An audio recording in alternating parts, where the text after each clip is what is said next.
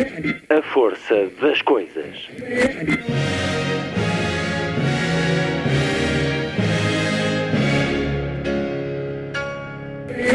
Welcome to the 109th last night of the proms.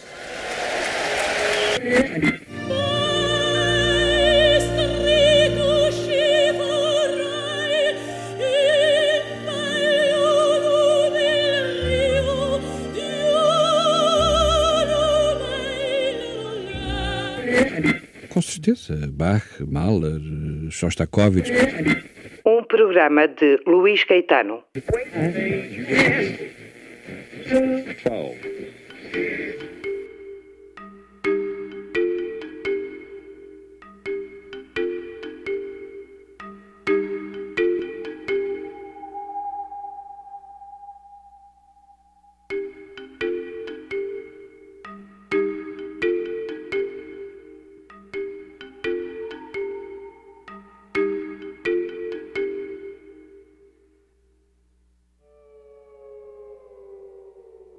estranho, mas não existem quaisquer registros gravados de George Orwell. Não lhe conhecemos a voz, apesar dos anos de trabalho na BBC, e se alguma vez foi filmado, tal não ficou guardado. Apesar de ser um escritor famoso em vida, de ser um homem do jornalismo e um extraordinário autor que permanece leitura apaixonante para leitores de diferentes idades hoje, mesmo que já nos tenha deixado há 71 anos. Ora, foi por uh, se ter iniciado o ano seguinte às sete décadas de corridas sobre a morte de George Orwell, entrando a sua obra no domínio público, que várias editoras em Portugal e mundo fora apresentaram novas edições das suas principais obras, 1984 e O Triunfo dos Porcos, ou A Quinta dos Animais, consoante a tradução, mas não só. Além destes títulos, acaba de sair também no nosso país com a chancela Edições 70, um conjunto de 20 ensaios de George Orwell, muitos deles, a maior parte, inéditos no nosso país, ensaios com tradução, organização e prefácio de Jacinta Maria Matos, ensaios políticos, ideológicos, alguns com uma vertente associada às questões da arte, da literatura, da linguagem, sobre o papel do intelectual, ensaios sobre questões identitárias, ensaios autobiográficos, campo e a natureza. Diferentes olhares para o conhecimento de George Orwell, da autora também da biografia do escritor publicada há dois anos, igualmente na Relógio d'Água, George Orwell, biografia intelectual de um guerrilheiro indesejado, de Jacinta Maria Matos, que é convidada da edição de hoje, conversa dedicada aos ensaios e à biografia, à obra e à vida de George Orwell. Sábado, 27 de fevereiro. Muito boa tarde. Esta é a força das coisas.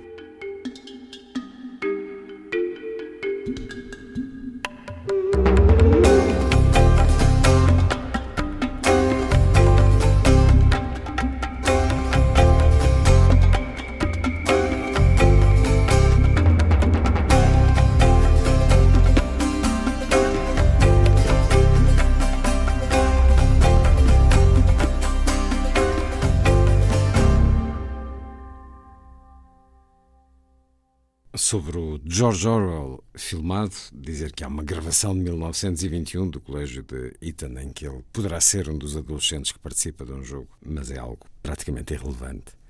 Música a começar: A Hidden Life, de James Newton Howard, para o filme de Terence Malick.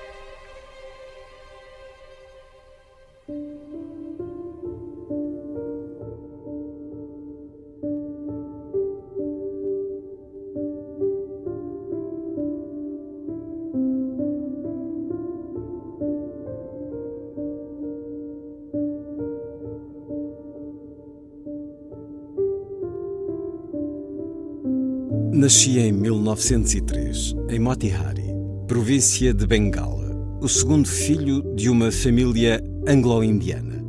Estudei em Eton, de 1917 a 1921, porque tive a sorte de conseguir uma bolsa, mas não me esforcei muito e pouco lá aprendi, e não considero Eton como uma grande experiência formativa na minha vida. De 1922 a 1927, fui oficial da Polícia Imperial na Birmânia Demiti-me do cargo, em parte, porque o clima me estava a dar cabo da saúde, em parte, porque já tinha um vago projeto de me dedicar à escrita, mas acima de tudo porque não podia continuar a servir um imperialismo que cada vez mais me surgia como sendo em grande parte um embuste e uma extorsão. Depois de regressar à Europa, vivi perto de ano e meio em Paris, escrevendo romances e contos que ninguém queria publicar. Quando se me acabaram as economias, passei sérias dificuldades financeiras durante alguns anos, lavando pratos em restaurantes, dando aulas particulares e lecionando num colégio medíocre. Durante um ano e pouco estive empregada em part-time numa livraria, trabalho que era interessante em si mesmo, mas que tinha a desvantagem de me obrigar a viver em Londres, o que detesto. Por volta de 1935, comecei a poder viver da escrita e no final desse ano mudei-me para o campo e abri uma pequena mercearia. Mal dava para os gastos, mas a experiência ensinou-me muito sobre o negócio, o que me seria útil se alguma vez resolvesse voltar a dedicar-me à atividade. Casei no verão de 1936 e no final desse ano fui para a Espanha, lutar na Guerra Civil, tendo-me a minha mulher acompanhado passado pouco tempo. Estive quatro meses a lutar na frente de batalha em Aragão, integrado nas milícias do POUM, Partido Obrero de Unificação Marxista e fui ferido com bastante gravidade, embora felizmente sem grandes sequelas. Desde então, excetuando um inverno passado em Marrocos, não posso com toda a honestidade dizer que tenha feito mais do que escrever livros, criar galinhas e cultivar a horta. O que me foi dado a observar em Espanha e depois noutros lados, sobre o funcionamento interno dos partidos de esquerda, deu-me um horror à política. Fui membro da ILP, o Independent Labour Party, por uns tempos, mas saí do partido no início da presente guerra porque só lá ouvia dizer disparates e advogar posições políticas que facilitariam a vida a Hitler. Sou, por inclinação, um homem de esquerda, mas penso que um escritor só pode preservar a sua integridade se mantiver a independência relativamente a quaisquer rótulos partidários. Os escritores que mais admiro e que nunca me canso de ler são Shakespeare, Swift, Fielding, Dickens, Charles Reed, Samuel Butler, Zola, Flaubert e entre os modernos, James Joyce, T.S. Eliot e D.H. Lawrence. Mas julgo que quem mais me influenciou foi Somerset Maugham, escritor que admiro profundamente pela sua arte de contar uma história de forma direta e sem arrebiques. Além do meu trabalho, a atividade que mais prazer me dá é a jardinagem. Sobretudo, o cultivo de legumes. Também gosto da cozinha e da cerveja inglesas, do vinho tinto francês, do vinho branco espanhol, do chá indiano, do tabaco bem forte, das lareiras de carvão, da luz das velas e de sofás confortáveis. Detesto as grandes cidades, o barulho, os carros, a rádio, a comida enlatada, o aquecimento central e o mobiliário moderno. A minha mulher tem gostos muito parecidos com os meus. A minha saúde é péssima, mas até agora não me impediu de fazer sempre o que queria, exceto lutar nesta guerra. Devo também mencionar que, embora este relato seja exato, George Orwell não é o meu nome verdadeiro. E é um certo a quase totalidade da nota autobiográfica que George Orwell escreveu em 1941, solicitado pelos organizadores de um volume dedicado aos autores do século XX e encontramos-lo quase no início dos ensaios de George Orwell, organizados, prefaciados e traduzidos por Jacinta Maria Matos, que as edições 70 acabam de publicar. Jacinta Maria Matos, professora associada da secção de estudos anglo-americanos da Faculdade de Letras da Universidade de Coimbra, Fez o mestrado na Universidade de Birmingham, sob a orientação do escritor David Lodge, com uma tese sobre as narrativas não ficcionais de George Orwell, a sua tese de doutoramento pelos espaços da pós-modernidade, literatura de viagens inglesa da Segunda Grande Guerra à década de 90. Já teve publicação pela Afrontamento, é uma especialista em George Orwell, deu-nos uma biografia em português de George Orwell, biografia intelectual de um guerrilheiro indesejado, também com a chancela Edições 70. Bem-vinda à Antena 2, Jacinta Maria Matos. Conversamos através da plataforma Zoom. É um gosto. Muito obrigada, o gosto é meu e eu, eu tenho sempre muito prazer em falar sobre o Orwell, evidentemente.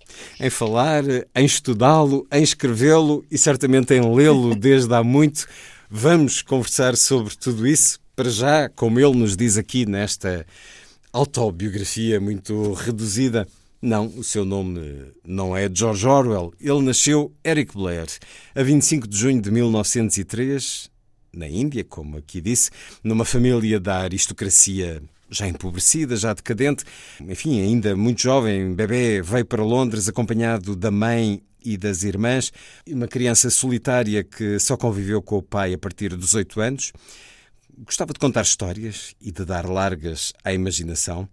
A escola que frequentou dos 8 aos 11 foi uma aprendizagem da opressão e dos poderes corruptos e mesquinhos, da incompetência de professores e, por consequência, uma semente da sua rebeldia.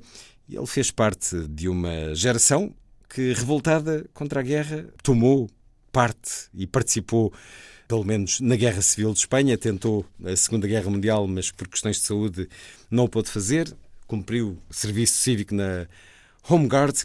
Vamos falar ao longo desta conversa dos ensaios agora saídos nas edições 70, mas também da biografia escrita por Jacinta Maria Matos. Os ensaios chegam em simultâneo a uma vaga de novas edições das principais obras de George Orwell acabam de entrar no domínio público porque passam 70 anos da morte, na realidade 71, mas segundo 71, a lei, é, segundo a lei da propriedade intelectual, só no início do ano seguinte, à data desses 70 anos decorridos sobre a morte, se podem editar as obras livremente. Tivemos até o caso ano passado, em 2020, de uma editora ter publicado, logo nos 70 anos da morte, em janeiro de 2020 uma edição de 1984, por achar que já era permitido, mas teve de recolher é, os exemplares. Não, não, não pode, é, não uma, pode. é uma confusão muito, muito vulgar. Muito normal, mas, de certa maneira, se bem que as editoras têm o dever de conhecer bem as leis. Essa editora foi ameaçada pela editora portuguesa que ainda tinha os direitos exclusivos, e, e, portanto, eh, essa edição foi recolhida. Amigos, como sempre, provavelmente, a edição foi recolhida e fez parte agora da vaga. Eu diria que podemos ver nas livrarias, mas infelizmente não podemos. Eh, podemos ver nos sítios da internet das livrarias a sucessão de edições das principais obras de George Orwell. Creio que são seis novas edições de 1984, todas com o título numeral. Eh, não era isso que ele gostava? Pois não? Jacinta Maria Matos. Não, não era nada, não era, não era isso que eu gostava, realmente, quer dizer, ele teve várias dúvidas sobre o título a dar a, a esse romance. O que eu tinha sugerido era The Last Man in Europe, o último homem na Europa, o que faria um bocado também bastante sentido, bastante. não é? Lendo a obra, é o último, realmente o último resistente, a última figura humanizada num, num mundo desumanizado. Mas também propôs 1984, que ele fazia questão de escrever por extenso. Por extenso. Yeah.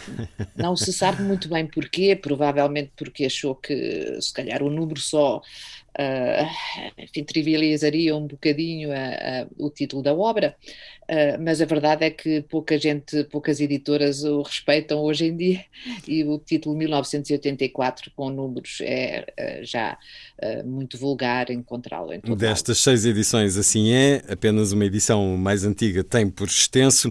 Chegaram também às livrarias novas edições do Animal Farm, que muitos de nós lemos como o Triunfo dos Porcos, mas cuja tradução do título se estabelece também como a Quinta dos Animais. Quinta dos Animais. Uh, já em anos recentes conversei neste programa sobre outras edições dos ensaios de George Orwell. Tenho aqui vários à minha frente e é muito curioso porque são todos livros diferentes. O seu é um novo livro de ensaios, não há nenhum igual.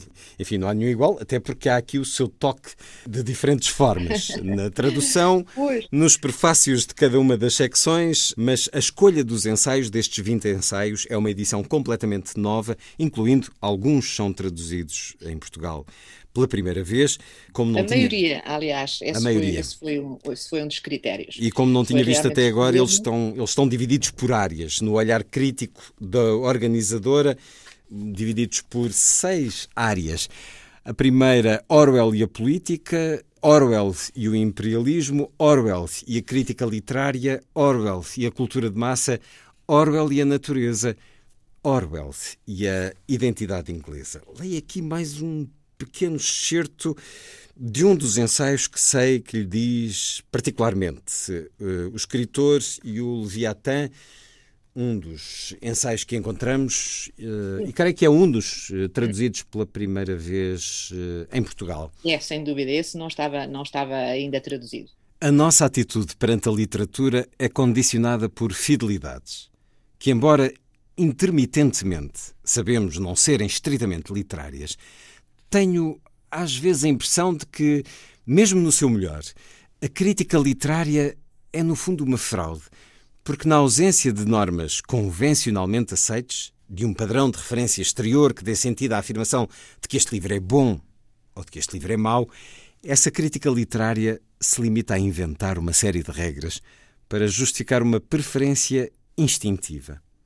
A nossa reação imediata a um livro, se é que a ele reagimos, é sempre gostei deste livro ou não gostei deste livro. E tudo o resto é uma racionalização a partir dessa impressão inicial. Mas gostei deste livro não é, penso eu, uma reação não literária. A reação não literária é: este livro está do meu lado e, portanto, tenho de lhe descobrir os méritos. Uma curiosa reflexão sobre a crítica ou o gosto ou a vontade de ler um livro neste O Escritor e o Leviatã Jacinta Maria Matos, quando lemos um ensaio das áreas não políticas deste livro, conseguimos chegar ao fim sem nos depararmos, afinal, com algo que é profundamente político? Ai, sim, sempre, porque para Orwell a política não era só a política partidária, no sentido mais restrito do termo, era muito mais para além disso, era tudo aquilo que no fundo governa as nossas vidas. E, portanto, isso vai desde o mais trivial, uh, do mais efêmero, de, de, da observação, por exemplo, da chegada da primavera, até às grandes questões que governam a nossa vida.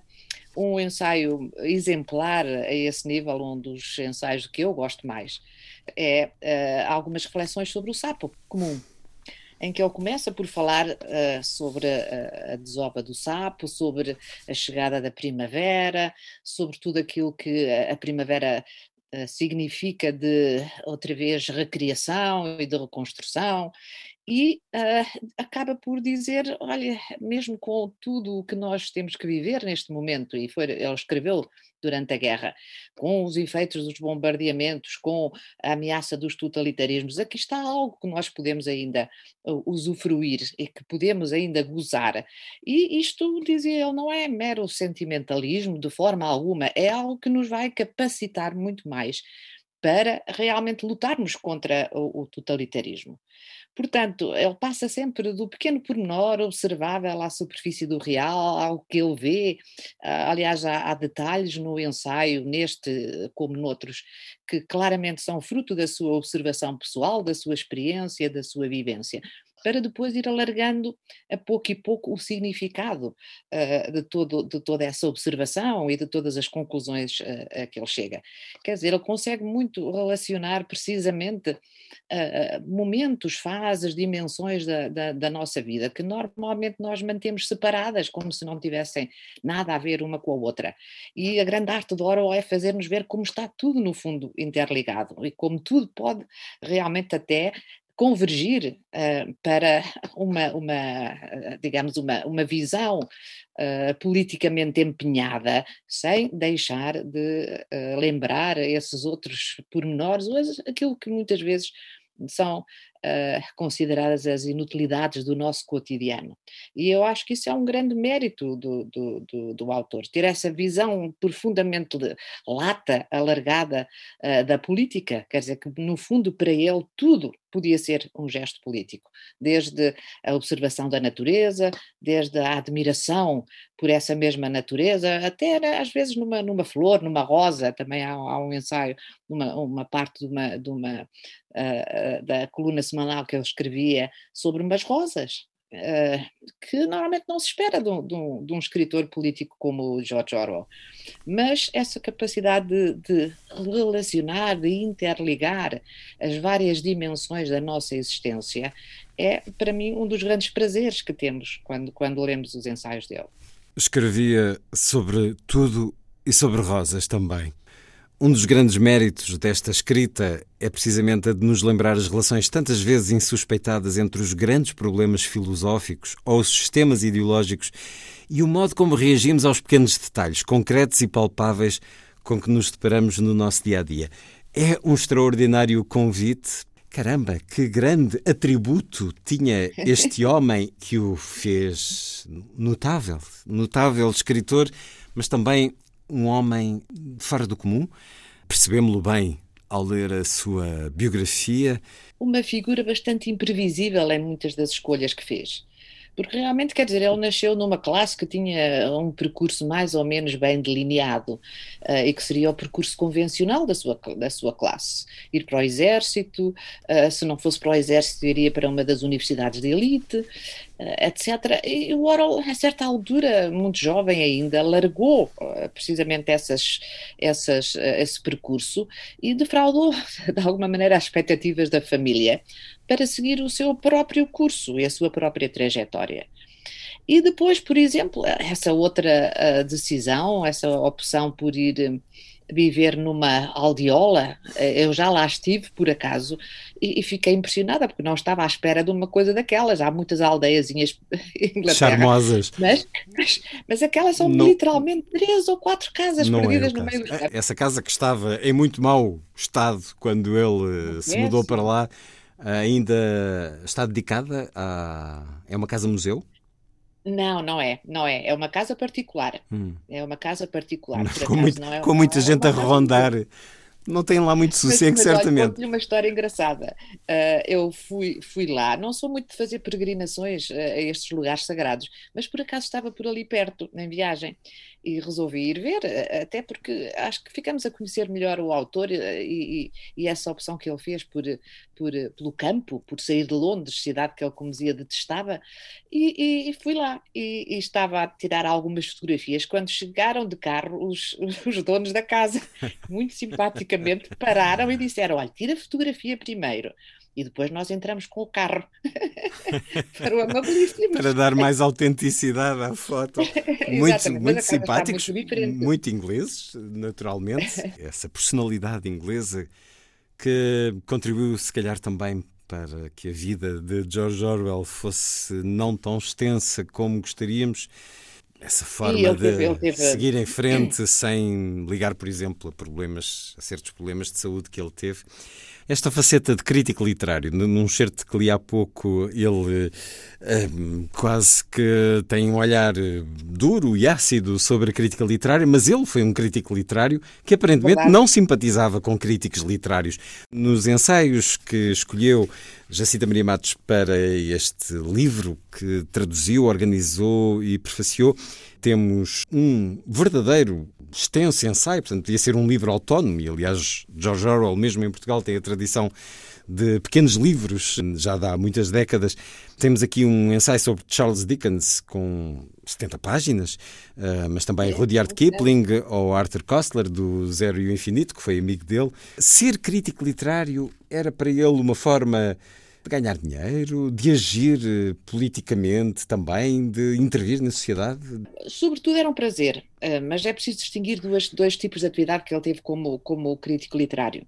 Uma delas era fazer recensões de livros, e isso ele fez logo desde o início da carreira, nitidamente para ganhar mais dinheiro. Portanto, quando começou com algum jornalismo cultural, uh, pedia que lhe mandassem livros e, portanto, fazia umas recensões curtas.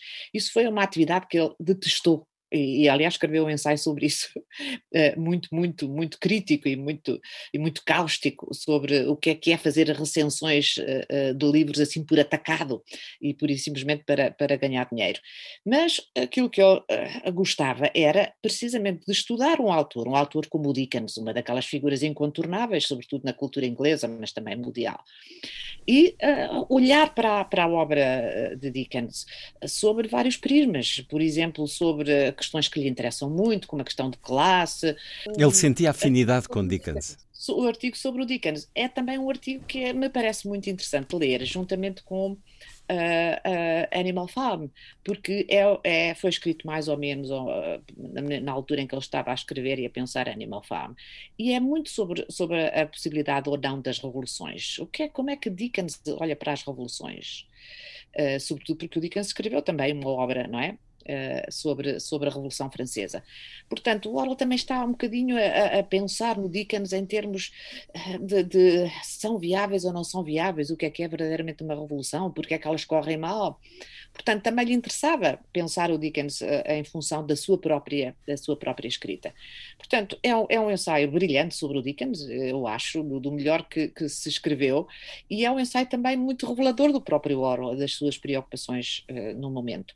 Assim, assim, como o ensaio sobre o Joyce, que também nos diz muito sobre aquilo que o Orwell, escritor, admirava nessa figura absolutamente de proa, não é, do, do Joyce e, portanto, também nos diz alguma coisa sobre a sua própria escrita e sobre as opções que ele fez uh, relativamente à sua, à sua própria escrita. Portanto, o, acho que o interesse desses, desses ensaios é duplo, porque tanto nos dizem muito sobre essas figuras uh, sobre as quais o Orwell escreve, como também de forma mais ou menos direta ou mais indireta, também nos dizem muito sobre as suas preocupações políticas, ideológicas e as suas escolhas literárias.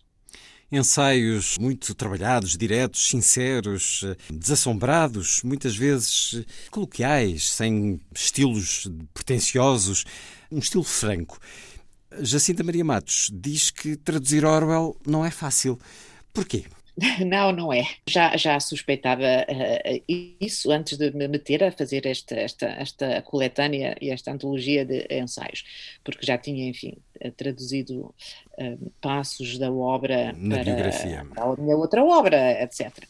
Não é fácil, uh, quer dizer, é muito fácil traduzi-lo literalmente, é muito difícil dar exatamente um, um, o correspondente ao, à prosa do Orwell. Na, eh, na cultura inglesa há uma tradição daquilo que se chama o plain style, um estilo simples, um estilo direto, um estilo informal e um estilo coloquial que também tem origens políticas, mas isso é, é conversa para outra, outro momento. O Orwell é, um, é um, uma figura que claramente está dentro dessa tradição do, do plain style. Portanto, a escrita é deliberadamente coloquial, informal, uh, muito clara, mas o decor da língua portuguesa e da inglesa são substancialmente diferentes e uh, acho que tem que haver aí alguma adaptação, porque a língua inglesa, por exemplo, tem uma sintaxe muito depurada, frases muito curtas, e, por exemplo, não tem medo da repetição. Nós, em português, não podemos repetir a mesma palavra dentro do mesmo parágrafo, senão isso é considerado pouco elegante. Os uhum. ingleses repetem sem problema nenhum. E uh, nós temos uma sintaxe bastante mais, mais confusa. E não temos também muitos modelos desta prosa, como a do Orwell, que sendo coloquial e sendo informal, é ainda absolutamente correta e elegante. Em português, eh, normalmente subimos o registro pelo menos em uns dois ou três graus. E, portanto, essa é a dificuldade, é dar uma prosa com a limpidez, com a simplicidade da do Orwell, sem parecer uma que se está a escrever, enfim, um texto demasiado tosco ou pouco uh, sofisticado em termos literários. É, essa foi a maior dificuldade realmente que encontrei em, em traduzir Oro. Espero que tenha conseguido um bom compromisso entre esses dois decoros diferentes da língua, mas agora os leitores e leitoras é que vão dizer. Foram os primeiros 20 ensaios traduzidos, Jacinta Maria Matos? Ai, não sei. Já há, há, já há várias coletâneas, eh, não sei se haverá espaço uh, para mais. Mas a, a obra de Orwell tem também outros, outras dimensões interessantes. Quer dizer, eu talvez, talvez daqui a uns tempos, quando tiver uh, mais uh, facilidade e mais tempo também, uh, proponha traduzir alguns dos diários e das cartas. Os diários dele também são fascinantes, sobretudo porque ele manteve diários durante fases importantes da sua vida. Por exemplo, há um diário sobre a visita que ele fez ao norte de Inglaterra durante a Grande Depressão, que depois resultou no documentário O Caminho para o Pier e olhar para os diários, ver a maneira como o Orwell viajou, ver as dificuldades que ele teve, ver também uh, uh, o empenho enorme de saber in loco exatamente como é que os mineiros viviam e como é que, sobretudo, os desempregados desse terrível momento da, da Grande Depressão estavam a, a experimentar a crise económica, é fascinante. E depois também há outros diários, por exemplo, quando, quando viveu em Jura escreveu 1984, ou 1984, que toda a gente diz, ah, é realmente um romance muito pessimista, ele já estava muito, muito doente, e estava, isso sem dúvida, a sofrer de tuberculose, e portanto, enfim, tudo, tudo, toda essa situação clínica dele levou ao pessimismo. Uma pessoa lê os diários dele em, em Jura e eu acho que é impossível não ficar com a ideia de que foi um dos períodos mais felizes da vida dele porque, mais uma vez, tinha a natureza toda para contemplar, e a natureza da, da, da costa escocesa é absolutamente uh, fascinante, não é? Uh, deslumbrante. E das atividades a que ele se dedicava, a pescar, a plantar, mais uma vez, uma série de legumes e frutas, etc., e de viajar de barquinho, uma vez ia morrendo, num, num remoinho enorme, há, há um contentamento, uma paz, digamos, um equilíbrio que sobressai destes diários, que também eu acho que era muito interessante e que mais uma vez completava um bocadinho a imagem de, de, de George Orwell. De modo que pode ser que no futuro eu ainda, ainda me balança traduzir mais alguns desses diários. E cartas, cartas importantes, cartas com amigos que são também figuras uh, marcantes da cultura dos anos 30, que também me parece que uh, serão interessantes para enfim, quem queira explorar um bocadinho mais esses aspectos de, de Orwell.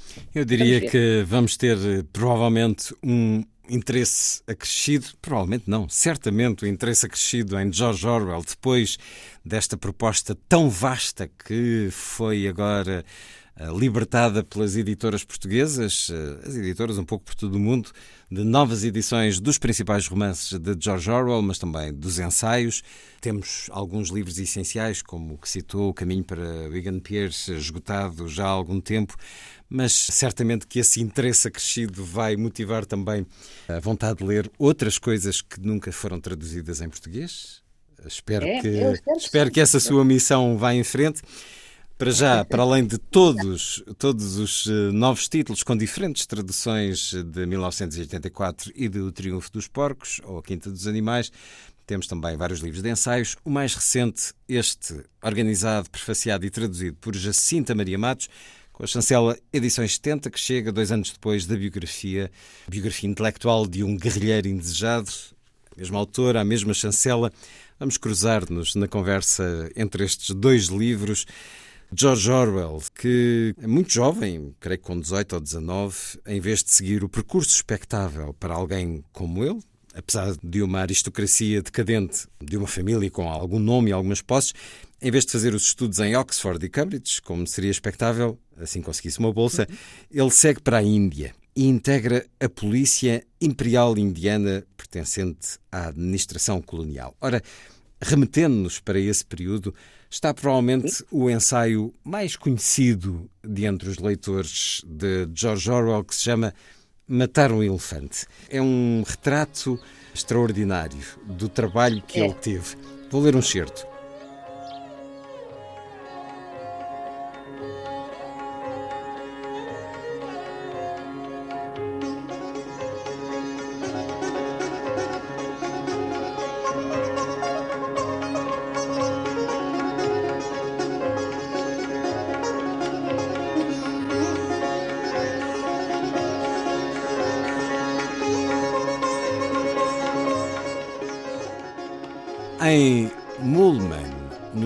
Da Birmânia, eu era odiado por muita gente. A única vez na vida em que fui suficientemente importante para tal me acontecer. Trabalhava como subinspetor de polícia na cidade e, embora se manifestasse de uma forma inconsequente e mesquinha, o sentimento anti-europeu era muito forte. Ninguém tinha coragem de organizar uma sublevação, mas se uma mulher europeia andasse pelos bazares sozinha, era certo e sabido que alguém lhe havia de cuspir sumo de Bethel no vestido. Sendo polícia, eu era um dos alvos preferidos das provocações, sempre que o pudessem fazer com impunidade. Quando o espertalhão de um birmanês me passou uma rasteira num jogo de futebol e o árbitro, também birmanês, fez vista grossa, a multidão ululou de gozo. Episódios como este eram frequentes. Ao fim de algum tempo, os esgares daquelas caras amarelas sempre à frente dos olhos e os berros e as injúrias que me perseguiam à distância acabaram por me bolir com os nervos.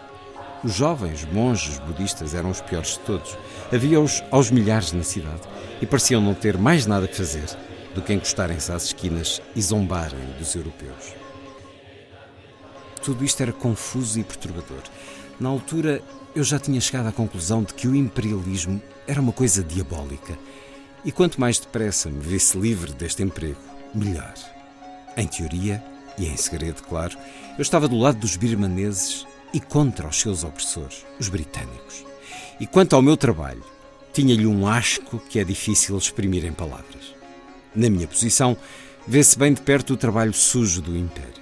Os desgraçados dos presos acocorados aos montões nas celas fétidas dos calabouços os rostos pardacentes e aterrorizados dos condenados a longas penas, as nádegas, cheias de vergões dos homens açoitados com varas de bambu, tudo isto me consumia e criava em mim um sentimento de culpa intolerável. Mas não conseguia perspectivar a situação no seu todo. Sendo jovem e ignorante, e tendo sido forçado a pensar estes problemas no silêncio total a que está votado o inglês no Oriente, não tinha consciência de que o Império Britânico estava moribundo muito menos de que ele era bem melhor do que os impérios que o estão agora a suplantar. Só sabia que estava preso entre o ódio ao império que servia e a fúria contra aqueles estafermos que me faziam a vida negra. Um dia aconteceu algo que indiretamente me ajudou a clarificar as ideias. Um incidente menor, mas que me fez vislumbrar a verdadeira natureza do imperialismo e as motivações reais que levam os governos despóticos a agir. Certo dia, de manhã cedo, o subinspetor da esquadra situada no outro extremo da cidade telefonou-me dizendo que um elefante andava à solta e estava a destruir o bazar, pedindo-me para ir até lá tentar resolver a situação. Eu não estava a ver muito bem o que poderia fazer naquelas circunstâncias, mas fiquei curioso, montei no pônei e lá fui. Levei a carabina, uma velha Winchester 44 pequena demais para matar um elefante, mas sempre faria algum estardalhaço que poderia ser útil in terrorem. No caminho, fui abordado por vários birmaneses que me deram informações sobre o comportamento do elefante, que não era, evidentemente, um animal selvagem, mas um elefante doméstico, que estava a ter um ataque de ciúme. Como é costume nesses casos, o elefante fora amarrado com cadeados, mas na noite anterior tinha conseguido libertar-se e fugir. Quando me pus a caminho, praticamente toda a população do bairro saiu de casa e foi atrás de mim. Tinham visto a carabina e gritavam entusiasmados que eu ia matar o elefante. Não tinham dado grande atenção ao elefante quando este simplesmente lhes destruía as casas. Mas agora que o animal ia ser abatido, o caso mudava de figura. Era um espetáculo, como seria para uma multidão inglesa, e além do mais, queriam a carne do bicho. Comecei a sentir-me um bocado incomodado. Eu não tinha a menor intenção de matar o elefante. Só tinha mandado vir a carabina para me defender se fosse preciso. E é sempre enervante ter uma multidão atrás de nós. Marchei em costa abaixo com a perfeita noção da triste figura que estava a fazer, de carabina ao ombro, com um exército que se atropelava atrás de mim e cujas hostes engrossavam a cada instante. No fundo da encosta, passadas as habitações, Havia uma estrada e depois, a uma centena de metros, ficavam os pantanosos campos de arroz ainda não cultivados, mas que se encontravam alagados devido às primeiras chuvas, apenas com uns grandes tufos de erva rija aqui e acolá. O elefante estava a uns 100 metros, com o flanco esquerdo virado para nós, e nem se mexeu com o aproximar da multidão. Estava a comer erva arrancando-a aos tufos e batendo com eles nas pernas para os limpar antes de os enfiar na boca. Eu tinha estacado na berma da estrada. Assim que vi o elefante, tive a perfeita noção de que não o devia matar. Matar um elefante de carga é uma coisa séria, quase o mesmo que destruir uma máquina enorme e cara, e portanto algo a evitar a todo custo. E àquela distância, pastando pacificamente, o elefante não parecia mais perigoso do que uma vaca. Pensei na altura, e ainda penso hoje, que o ataque de Cio já estava a passar e que o elefante por ali ficaria pacatamente até o Mahut o vir buscar. Além disso, eu não tinha vontade nenhuma de o matar. Resolvi, portanto, ficar a observá-lo mais um pouco. E se ele não mostrasse mais sinais de violência, eu dava meia volta e ia-me embora. Mas nesse momento, olhei em redor e vi a multidão atrás de mim. Uma imensidão de gente, para aí uns dois mil e mais que continuavam a chegar, tantos que bloqueavam a estrada até perder de vista. Um mar de caras amarelas e roupas coloridas. Tudo numa grande excitação à espera que começasse o espetáculo.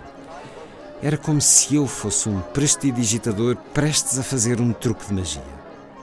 Não gostavam de mim, mas com a carabina mágica na mão, eu era temporariamente digno de atenção. E de repente percebi tinha mesmo de matar o elefante. Era o que esperavam de mim. E, portanto, era o que eu tinha de fazer, sob a pressão inexorável daquelas duas mil vontades que me impeliam para a frente. E foi nesse preciso instante, ali estava eu, carabina em punho, que pela primeira vez compreendi o caráter vão do domínio do homem branco no Oriente. Eu, o homem branco, de arma na mão, em frente da multidão nativa desarmada.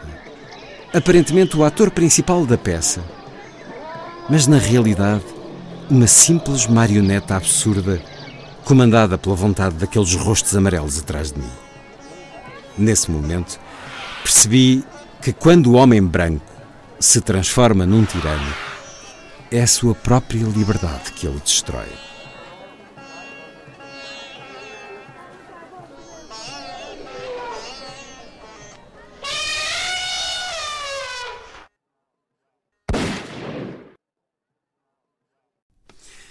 São dois ou três excertos deste ensaio, desta história extraordinária que tem por título Matar um Elefante e que tem a tradução de Jacinta Maria Matos, a Birmânia, que está nas páginas da atualidade, uma vez mais, no momento complexo da história da então província anexada ao Império Britânico em 1886. Ora, é uma experiência longa de cinco anos que Eric Blair, ainda não é George Orwell, hum, tem não, uh, não é. na ainda Índia. É um jovem. Ainda é um jovem de 19 anos, entre os 19 e os 24, creio. E ele vai se sentindo cada vez mais repugnado pelo imperialismo e pelas injustiças do colonialismo. Não li o final do ensaio, já agora, porque quem não o conhecer, há aqui um momento de tensão. Também não saltei a parte em que o elefante matou uma pessoa, o que é relevante para é. o que vai acontecer a seguir.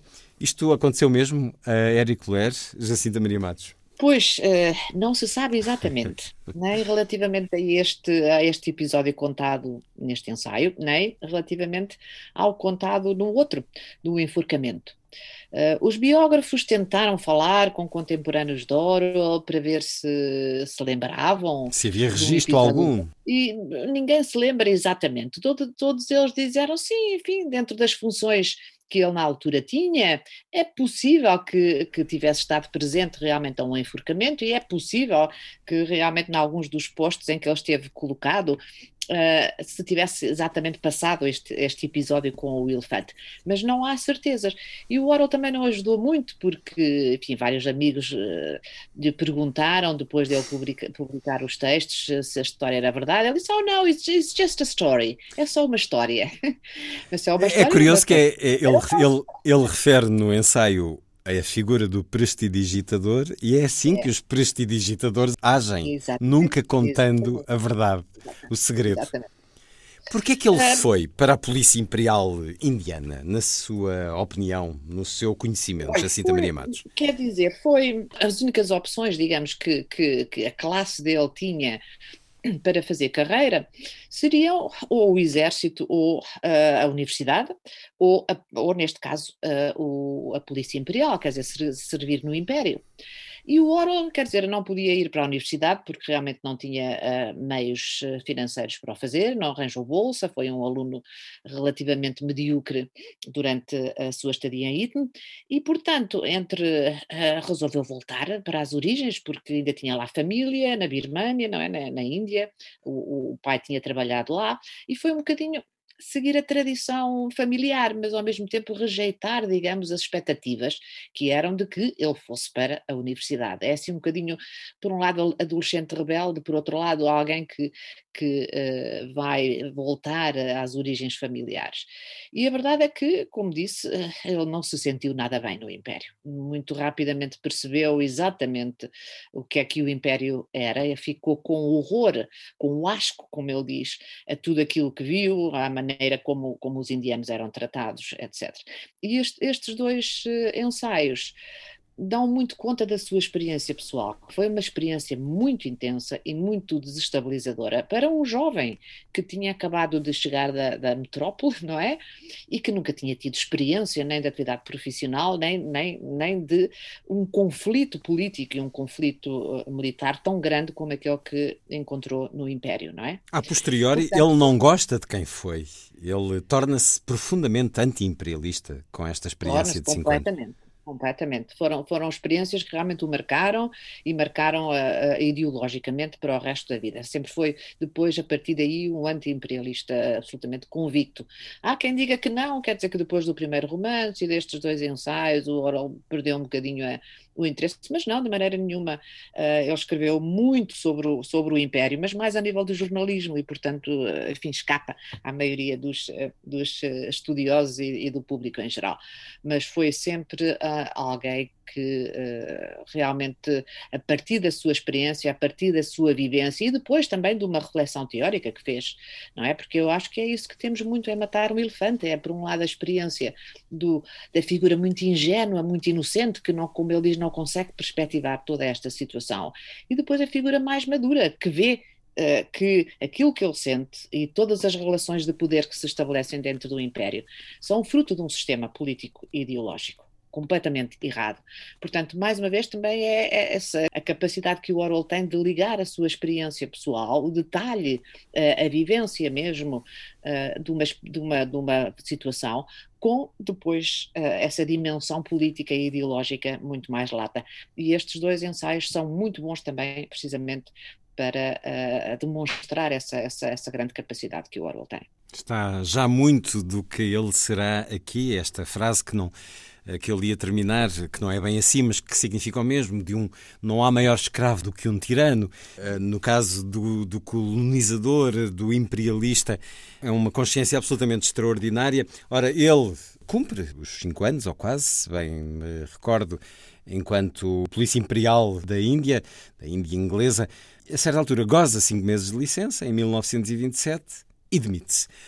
E, um, e agora salto aqui para a sua biografia. O passo inicial foi mudar-se para Londres, a grande cidade, o imã que atrai sempre qualquer aspirante a escritor pelas maiores oportunidades que oferece e pela diversidade de matéria-prima, digamos assim, que aí se encontra.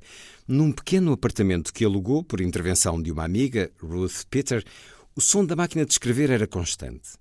Lembra-se ela de um jovem em quem admirou a persistência e a tenacidade, mas também se recorda do estilo pretencioso e desajeitado, cheio de lugares comuns e de erros de ortografia dessas primeiras histórias que Blair lhe deu a ler e que muito a fizeram rir. Menciona este episódio não só como curiosidade biográfica, mas também porque ele nos mostra bem como Orwell trabalhou esforçadamente até ser o escritor que conhecemos, e porque nos revela como o seu estilo, que todos gabam pela clareza e transparência, não lhe saiu espontaneamente assim, límpido e escorreito, enganadoramente simples e direto. A simplicidade da prosa, a lucidez do pensamento e a informalidade da expressão são fruto de uma opção que é tão literária como política e ideológica, parte integrante do seu plano de renovação da Inglaterra que para ele devia passar também incondicionalmente pela revitalização da língua. Isto é, daqueles auspícios, desejos e, e intenções modestos que Eric Blair George Orwell tem uh, à dimensão de uma nação e um império. Na realidade, é muito interessante esta maturação que nos vai descrevendo na biografia que nos deu há dois anos, Jacinta Maria Matos. Há aqui também uma autorresponsabilização, uma punição por ter integrado o sistema e querer agora combatê-lo. Eh, de certa maneira, ele inicia nestes anos eh, uma experiência de contacto direto, de observação direta com a realidade. Ele vive semanas entre os mendigos, por exemplo, para conhecer a sua realidade e há de conhecê-la uh, dura e mal cheirosa, há de experimentar também a verdadeira penúria é uma viagem interior? É um processo de autenticidade para a escrita? É, em grande parte. É uma forma, como disse, logo que ele chegou da, da Birmânia, foi de alguma forma um modo de exorcizar a culpa que ele sentia por ter sido conivente no sistema imperial. E, portanto, como ele diz, e, e, no caminho para o IGMP, que tem uma secção muito longa, autobiográfica, foi uma maneira de se colocar ao lado das vítimas, não é? Depois de ter sido uh, o, o, opressor enquanto polícia uh, na Birmania. Esse livro é uma encomenda para que ele faça um trabalho de reportagem junto dos uh, desempregados do norte de Inglaterra. Sim, isso mais tarde, não é? Portanto, tarde, a, primeira, a primeira fase, a fase de convivência com os vagabundos, deu origem à, à, à, obra na penúria em Paris e em Londres. Mas depois o Orwell chegou à conclusão de que realmente aquilo não chegava, quer dizer que, uh, no fundo, os vagabundos eram uma, uma, uma secção, digamos, da sociedade, uh, mas havia outras, havia, por exemplo, a classe trabalhadora, a classe trabalhadora que é o grosso da, da, da sociedade. Como é que, como é que como é que estava a reagir, como é que estava a viver a classe trabalhadora nesse momento crítico de crise económica durante a Grande Depressão.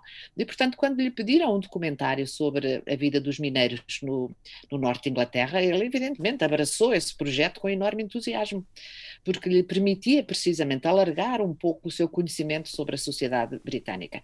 E é preciso, é algo que as pessoas às vezes não dão conta, sobretudo porque o Orwell também tem esta imagem de ser o supra-sumo do inglês, de ser ser uh, realmente uma figura tipicamente inglesa. A verdade é que ele, até aos 20 e poucos anos, não conhecia nada da sociedade inglesa porque tinha estado em escolas, são, eram colégios internos, são uma espécie de bolhas de privilégio que existem, e depois disso foi, foi para a Birmânia, de modo que quando regressou, depois teve uns anos também em Paris, dois ou três anos em Paris, e não, não conhecia bem a sua terra. E, portanto, é também um percurso de, de, consciencialização e de aprendizagem sobre o seu próprio país. Há, aliás, um, um, crítico e amigo do Oro que diz que ele se nativizou.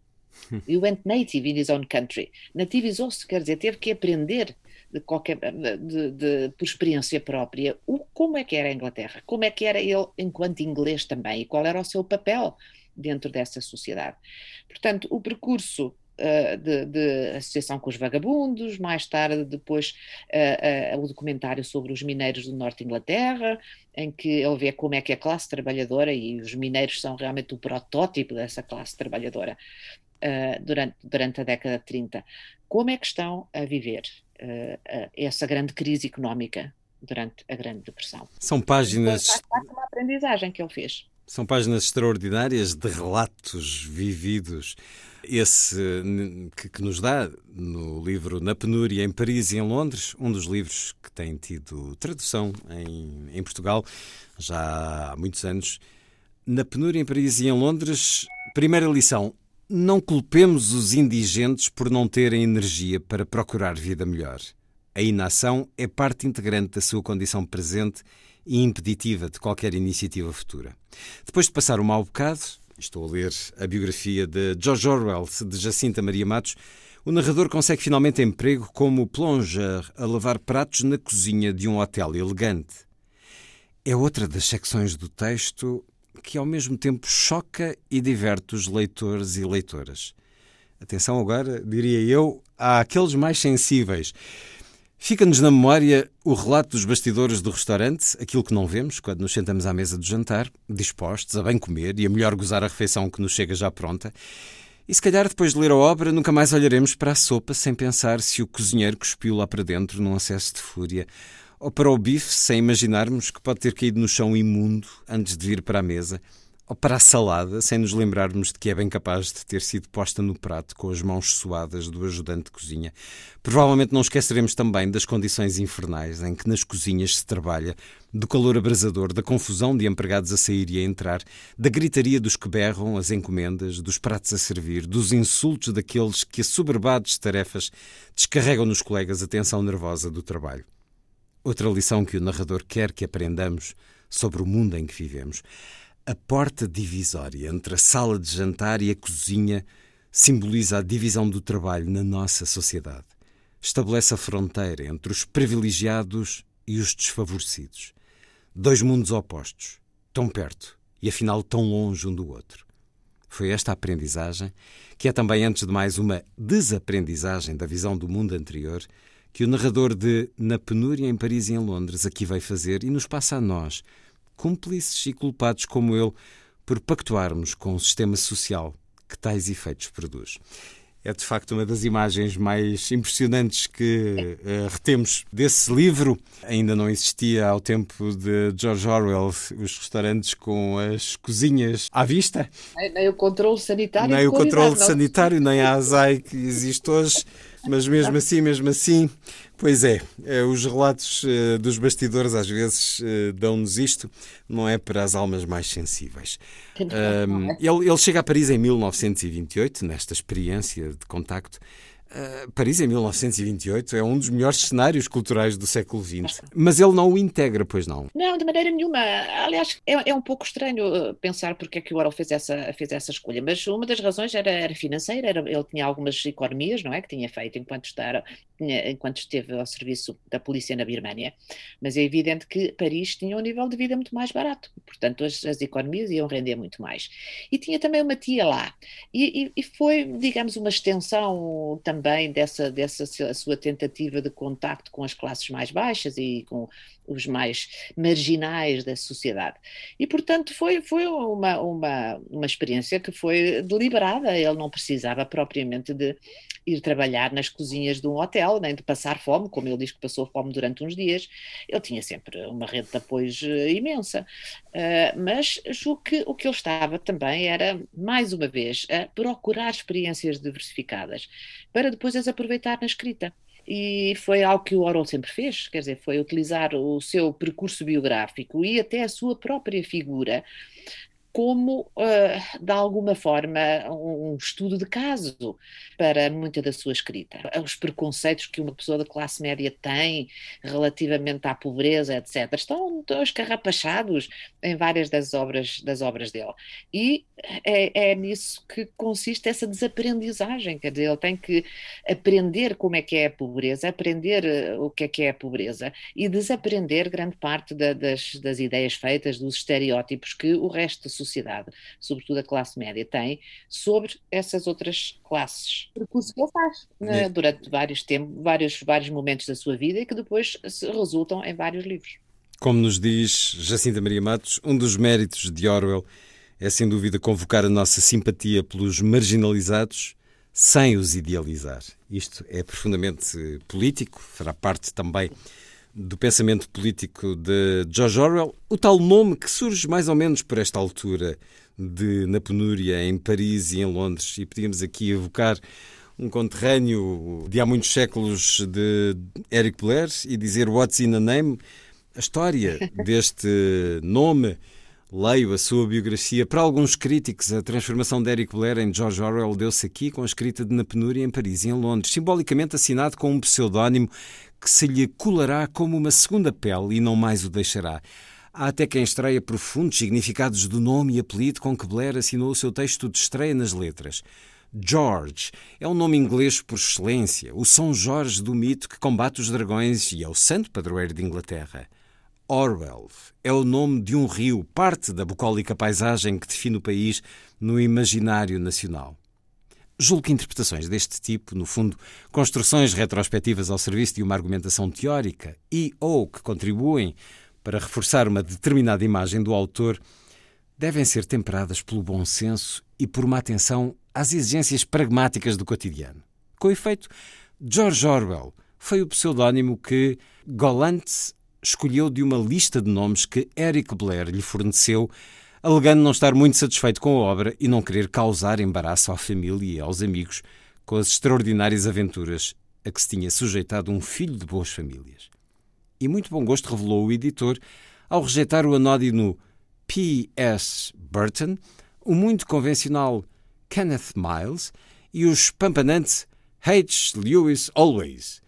Bem ou mal, George Orwell tinha nascido. Curioso, às vezes idealizamos.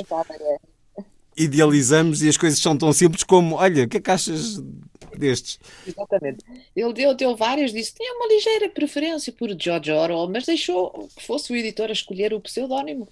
E depois realmente é um pseudónimo que, que, que, que como digo, se colou durante o resto da vida. E a maior parte das pessoas conhece, evidentemente, como George Orwell. Aliás, ele passou a assinar até grande parte da correspondência como George Orwell, portanto, assumiu essa identidade literária, se quiser, daí, daí em diante. E o mundo conhece-o sempre, evidentemente, por, por George Orwell. Mas uh, são essas coincidências, eh, são essas questões pequenas que às vezes determinam as grandes questões também da nossa vida. Há algumas experiências eh, de escrita que não correm bem. Aqui um romance, A Filha do Pároco, que de certa maneira é renegado pelo próprio George Orwell à volta da perda da fé. Também reconhece alguma imaturidade no romance Dias Birmaneses. Eu ainda li com o Dias da Birmânia há muitos anos. Eh, aliás, ele precisou também de o publicar até primeiro nos Estados Unidos, porque os editores ingleses receavam a identificação de alguns personagens, um romance anticolonial. O percurso literário do Orwell não foi assim, digamos, muito linear. Começou por eh, publicar um documentário na penúria em Paris e em Londres, depois resolveu também valer-se mais uma vez da sua experiência uh, muito intensa do colonialismo escrever o romance, os dias birmaneses, mas depois estava assim um bocadinho hesitante uh, que é que, é que, sobre o que é que é de escrever. E, e, o romance seguinte, A Filha do Parco, foi assim uma espécie de, de tentativa de, de, escrever um romance modernista, que basicamente não resultou, o próprio Wallace se deu conta disso, e é um romance, francamente, como romance, muito fraquinho. Uh, mas uh, depois, finalmente, eu acho que foi quando, quando começou a escrever uh, documentários que o Orwell ganhou a, sua voz e ganhou a sua persona literária. E a partir daí, depois então, a sua carreira literária digamos, desenvolveu-se e começou a correr, a correr bastante melhor. Mesmo assim, eu acho que o Orwell não é um grande romancista ou não é um romancista nato. Ele trabalha sempre muito próximo da sua experiência autobiográfica e é só quando assume isto nos textos documentais, nos textos autobiográficos, que no fundo uh, encontra a sua própria voz. E, e, é aquilo que ele faz melhor, assim como nos ensaios. Essa é, era uma, é uma, uma opinião que hoje começa a ser realmente aceita por muito mais pessoas, porque durante muitos anos só realmente os romances e os dois últimos é que mereceram alguma atenção. Mas esse outro Orwell, o Orwell dos documentários, o Orwell dos ensaios, é um Orwell em que realmente ele se faz valer dessa sua experiência de vida, que é extremamente diversificada e trabalha muito próximo dessa forma autobiográfica. Continuo com a biografia intelectual de um guerrilheiro indesejado. A biografia de George Orwell, escrita por Jacinta Maria Matos, que é também responsável pela organização, prefácio e tradução dos ensaios de George Orwell, que as edições 70 acabam de fazer chegar às livrarias. A sua urgência é óbvia. No momento histórico de expansão do fascismo na Europa, e da ameaça iminente de uma Segunda Guerra Mundial. É esta a razão pela qual Orwell começa por esta altura a agizar o plano de uma profunda transformação da sociedade inglesa, tarefa que o ocupará durante os anos da guerra, em que procurará reinventar a nação nas suas várias componentes e encontrar soluções para o que se lhe afigura imperioso, aproveitar a destruição da guerra para a construção de uma nova sociedade.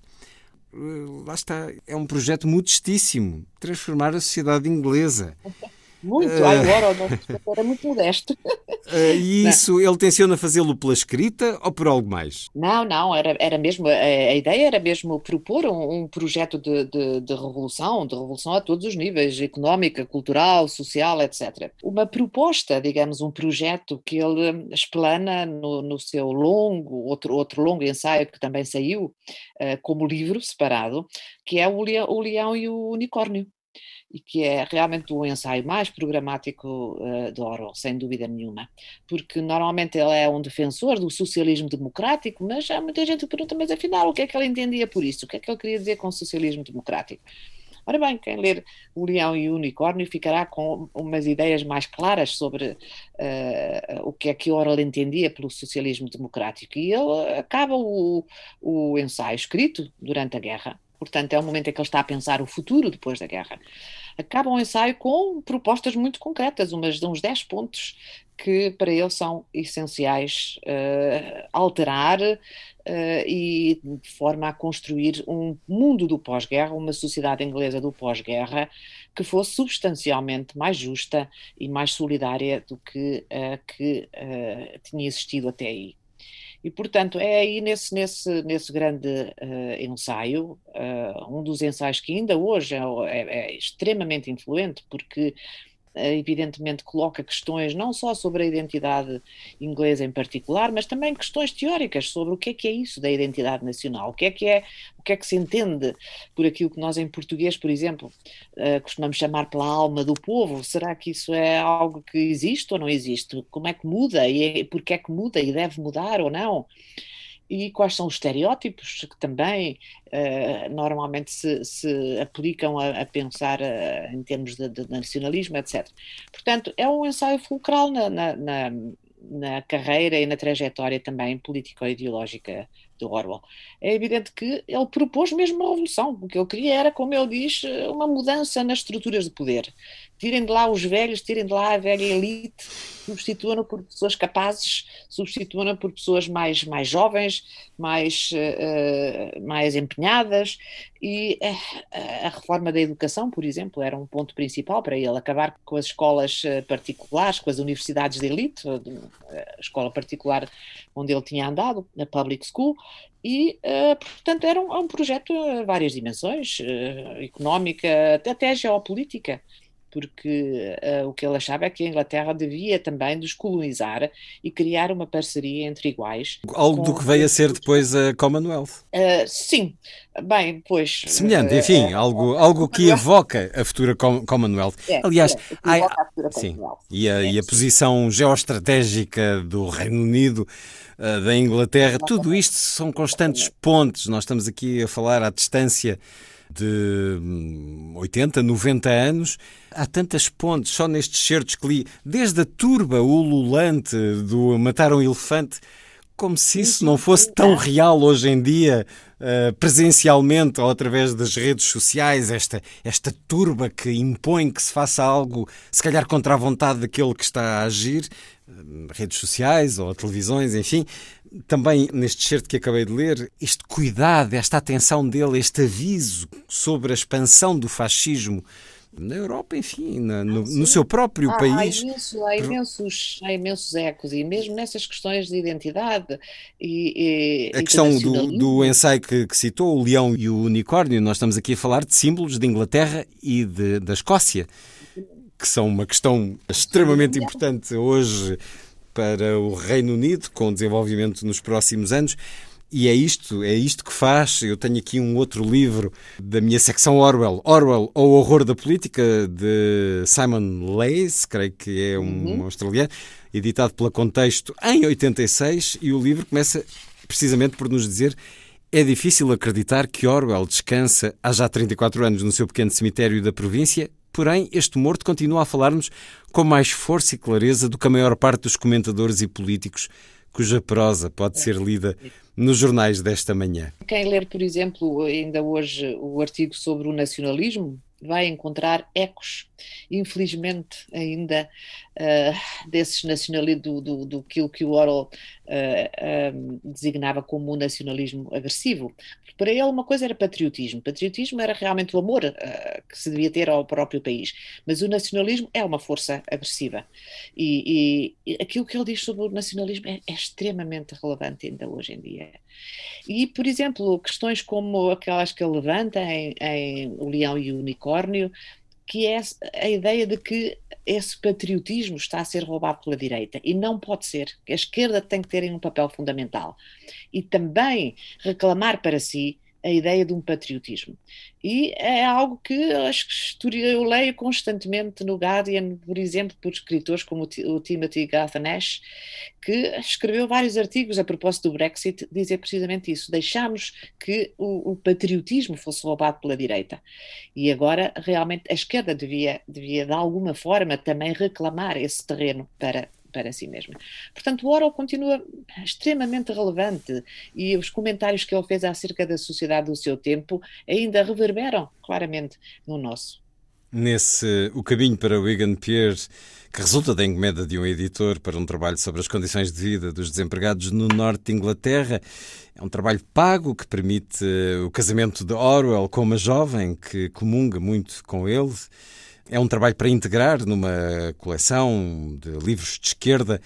Ora, ele corresponde às expectativas no retrato, mas as considerações finais sobre o socialismo e algumas excentricidades da esquerda, eh, algo também no sentido do politicamente correto, que deixa o editor com os cabelos em pé, tal como hoje, mesmo para muitas pessoas de esquerda, este politicamente correto também deixa de cabelos em pé, e por isso há ali um problema depois com o editor que não sabe o que há de fazer com um trabalho que está, na essência, muito bem feito, mas que vai causar um vendaval junto daqueles a quem o livro se destina.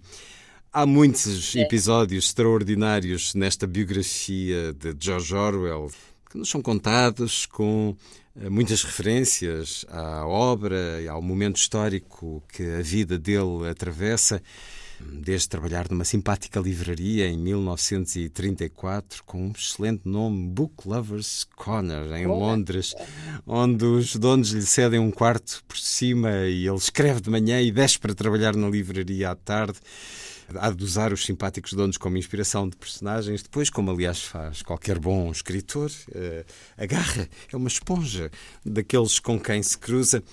Vamos para um momento importante da vida de George Orwell.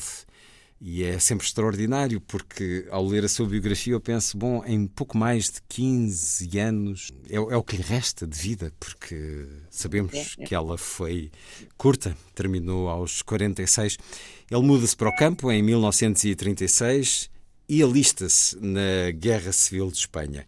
Uma experiência dura, complexa e que vai marcar o resto da vida de George Orwell. Vamos seguir na conversa por esse momento. Antes, música, uma canção marcante da Guerra Civil de Espanha, do lado das tropas republicanas. Uma canção mítica.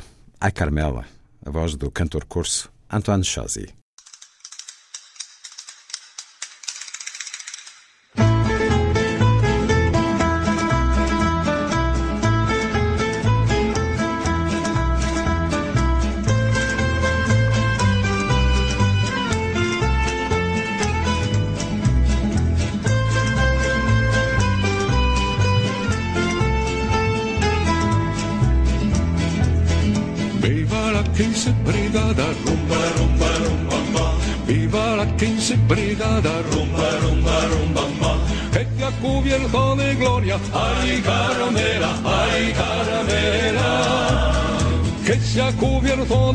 Ay caramela, ay caramela.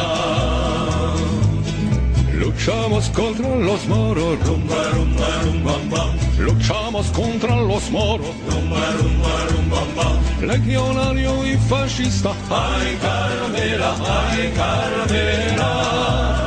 Legionario y fascista, ay Carmela, ay Carmela.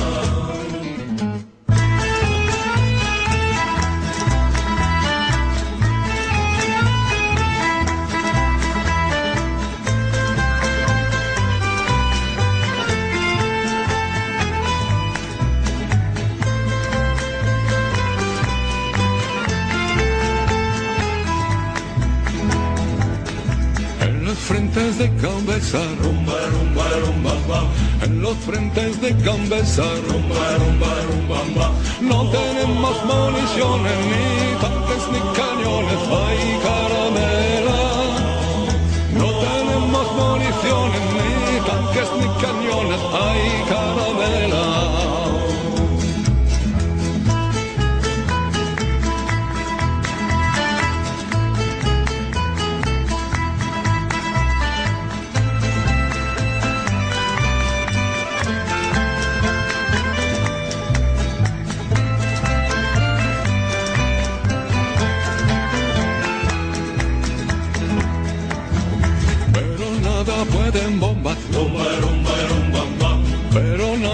Nada pueden bombas, rumba, rumba, rumba.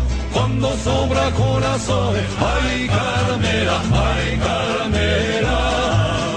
Cuando sobra corazón, ay caramela, ay caramela.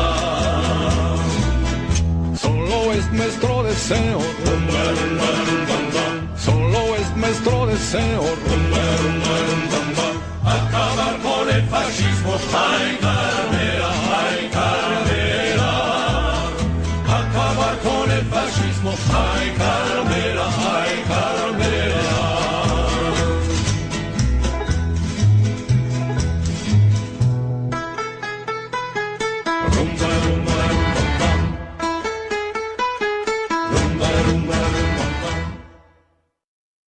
Regresso à conversa com Jacinta Maria Matos para concluirmos este percurso pela vida e obra de George Orwell. São vários os livros do escritor inglês publicados nas últimas semanas a propósito dos 70 anos decorridos sobre a sua morte, 71 na realidade, mas só agora estão livres os direitos para publicação, por isso diferentes traduções e edições de 1984 e também de A Quinta dos Animais.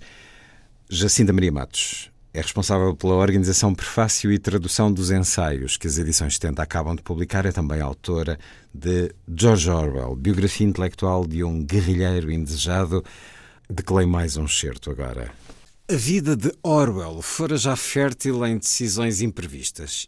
E esta, por estranha que pareça, não só se justificou em termos financeiros como literários, a avaliar pela rápida conclusão de O Caminho para o Egan Pier e pelos muitos artigos, recensões e ensaios que publicou em 1936. O retiro campestre, tendo desejado efeito de o pôr a escrever cada vez mais e melhor, não o isolou ainda assim do mundo à sua volta.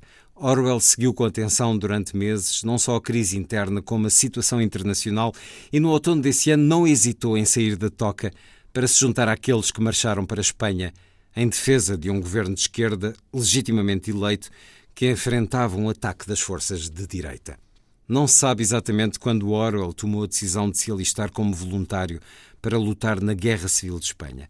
O que sabemos é que deu início aos preparativos da viagem, mal entregou a Golant o manuscrito do Caminho para o Egan Pier, dando indicações para que Eileen fosse consultada sobre qualquer problema que surgisse no decurso da publicação. E sabemos também que teve de empenhar as pratas recebidas da família como prenda de casamento para comprar o equipamento necessário. A causa surgia-lhe, sem dúvida, como merecedora de todo o seu esforço. E não deve ter sido fácil, no preciso momento em que, recém-casado, parecia estar finalmente a assentar e a criar raízes, largar tudo e ir lutar num conflito em terra alheia. Mas Orwell não foi o único a sentir que a situação espanhola dizia respeito a toda a gente, sobretudo àqueles, e eram muitos, que desde 1933 viam na expansão do fascismo e do nazismo uma clara ameaça à paz e democracias mundiais. E se o governo inglês, na sua cegueira e egoísmo, persistia em não levar a sério figuras como Mussolini e Hitler, os mais esclarecidos sabiam bem que a vitória de Franco reforçaria o poder das ideologias totalitárias numa Europa economicamente frágil e politicamente volátil. Ora, ele vai então para a guerra, que é algo que hoje, especialmente para diferentes gerações que muitas delas nem fizeram serviço militar, é uma ideia estranha, uh, difícil É de entender. ideia. Como é que se sai, como é que sai Bem, da pacatez de uma vida campestre, de uma vida organizada, de uma vida de um intelectual, de um escritor, para É se entregar matar o outro, porque é, é isso que ele se predispõe. Mas deve-se dizer, deve fazer de- aí uma, uma pequena ressalva, que a classe a que o Orwell pertencia, a classe alta inglesa, ah, tinha desde, desde criança um treino militar. Claro, Ah, e claro, ele ele também foi polícia, funções, não esqueçamos, na Birmânia de polícia. Portanto, não era completamente alheio, digamos, àquilo que implica uma guerra. Não estava, era à espera de encontrar aquilo que veio a encontrar. Há um choque de Exatamente. expectativas, fações, essa. desorganização. O que é que representou para ele, afinal, a participação na Guerra Civil de Espanha, para além do ferimento na garganta que o vai levar fragilizado para casa? Depois condicionar. Olha, representou muitas coisas. Primeiro, esse grande choque cultural, não é? Que foi não encontrar um exército como ele esperava, um exército convencional, eh, em que toda a gente, evidentemente, os soldados têm que obedecer eh, aos capitães e à, e à hierarquia toda. Não, de maneira nenhuma. Encontra uma sociedade igualitária, sem hierarquia nenhuma, em que, como ele diz, qualquer soldado que não concordasse com uma. Com uma com uma ordem, pura e simplesmente saía das fileiras e começava a discutir. Dizer, isto para o Oral era impensável, foi assim um choque tremendo. E, e- e durante muito tempo pensou: esta gente não vai ganhar uma guerra, isto é um caos completo, é uma balda, para, para usar a palavra que ele teria usado se fosse em português. Isto é uma balda completa. Entretanto, é evidente que começou uma aprendizagem política, a aprendizagem política do que é que é a so- a solidariedade, de, de- de- de- de devoção a uma causa, e ele percebeu que esse exército de anarquistas, esse exército de pessoas populares que, que, que por isso simplesmente tinha tinha saído ah, do, do nada ou, ou- ou das, ou dos sindicatos, etc., era um exército muito mais eficaz e que estava a lutar por uma causa que sabia qual era e por uma por uma por uma algo que era importante e por valores importantíssimos, ao contrário de um exército tradicional, que é simplesmente um exército profissional em que se obedecem a ordens. Portanto, foi uma experiência muito importante para ele, essa, essa camaradagem, essa solidariedade e esse empenhamento numa causa. E embora, evidentemente, ele tenha saído lá ferido na, na, na garganta, foi um milagre não ficarmos sem, sem o George Orwell nessa altura, realmente a bala passou a, a um milímetro da aorta, podia ter, podia ter, uh, uh, podia tê-lo matado instantaneamente, mas sobretudo ele saiu de lá sabendo que, que as forças republicanas iam perder, com, com certeza, e como perderam, não é? com uma enorme esperança no futuro, porque, como ele disse, aquilo foi um microcosmos do, do que era uma sociedade sem classes. Para ele foi um, uma antevisão do que podia ser uma sociedade socialista. Portanto, deu-lhe mais ânimo para, ao regressar, uh, vir uh, cheio desses, desses ideais e tentar acordar um bocadinho aquilo que eu via como a sonolência e a inércia do governo inglês, que neste momento estava, não é, na, com essa política de apaziguamento Uh, de tentar uh, não hostilizar o Hitler e o Orwell nunca acreditou nisso, não é? Portanto, ele sabia que uma guerra estava iminente e veio realmente com mais coragem para, para defender o socialismo daí para diante. É uma guerra que intelectuais de todo o mundo consideraram essencial para travar a ascensão do fascismo, Exato. mas como acabou de dizer, não se ganha nenhuma guerra quando alguém sai das fileiras e começa a discutir. É por isso não que. sei, agora achava que sim, talvez. a chamada guerra anárquica. Não há notícia de que alguma vez uh, tal comportamento tenha dado vitória. Orwell vai descobrir que, mesmo lutando por uma causa, a guerra não é para heróis. Vai resultar desta experiência o livro Homenagem à Catalunha, que é uma memória desencantada. E os próprios antifascistas não gostaram de ver a forma como uh, a desorganização, as purgas e outras coisas uh, que, a que ele assistiu foram, não, foi, foi, foram retratados. Foi um livro muito, muito controverso, muito controverso, é evidente. Ele reflete enxertos que nos eh, dá nesta biografia sobre a objetividade e a verdade. Reflete também sobre isso que acabou de dizer, sobre uh, os momentos em que pensou que ia morrer.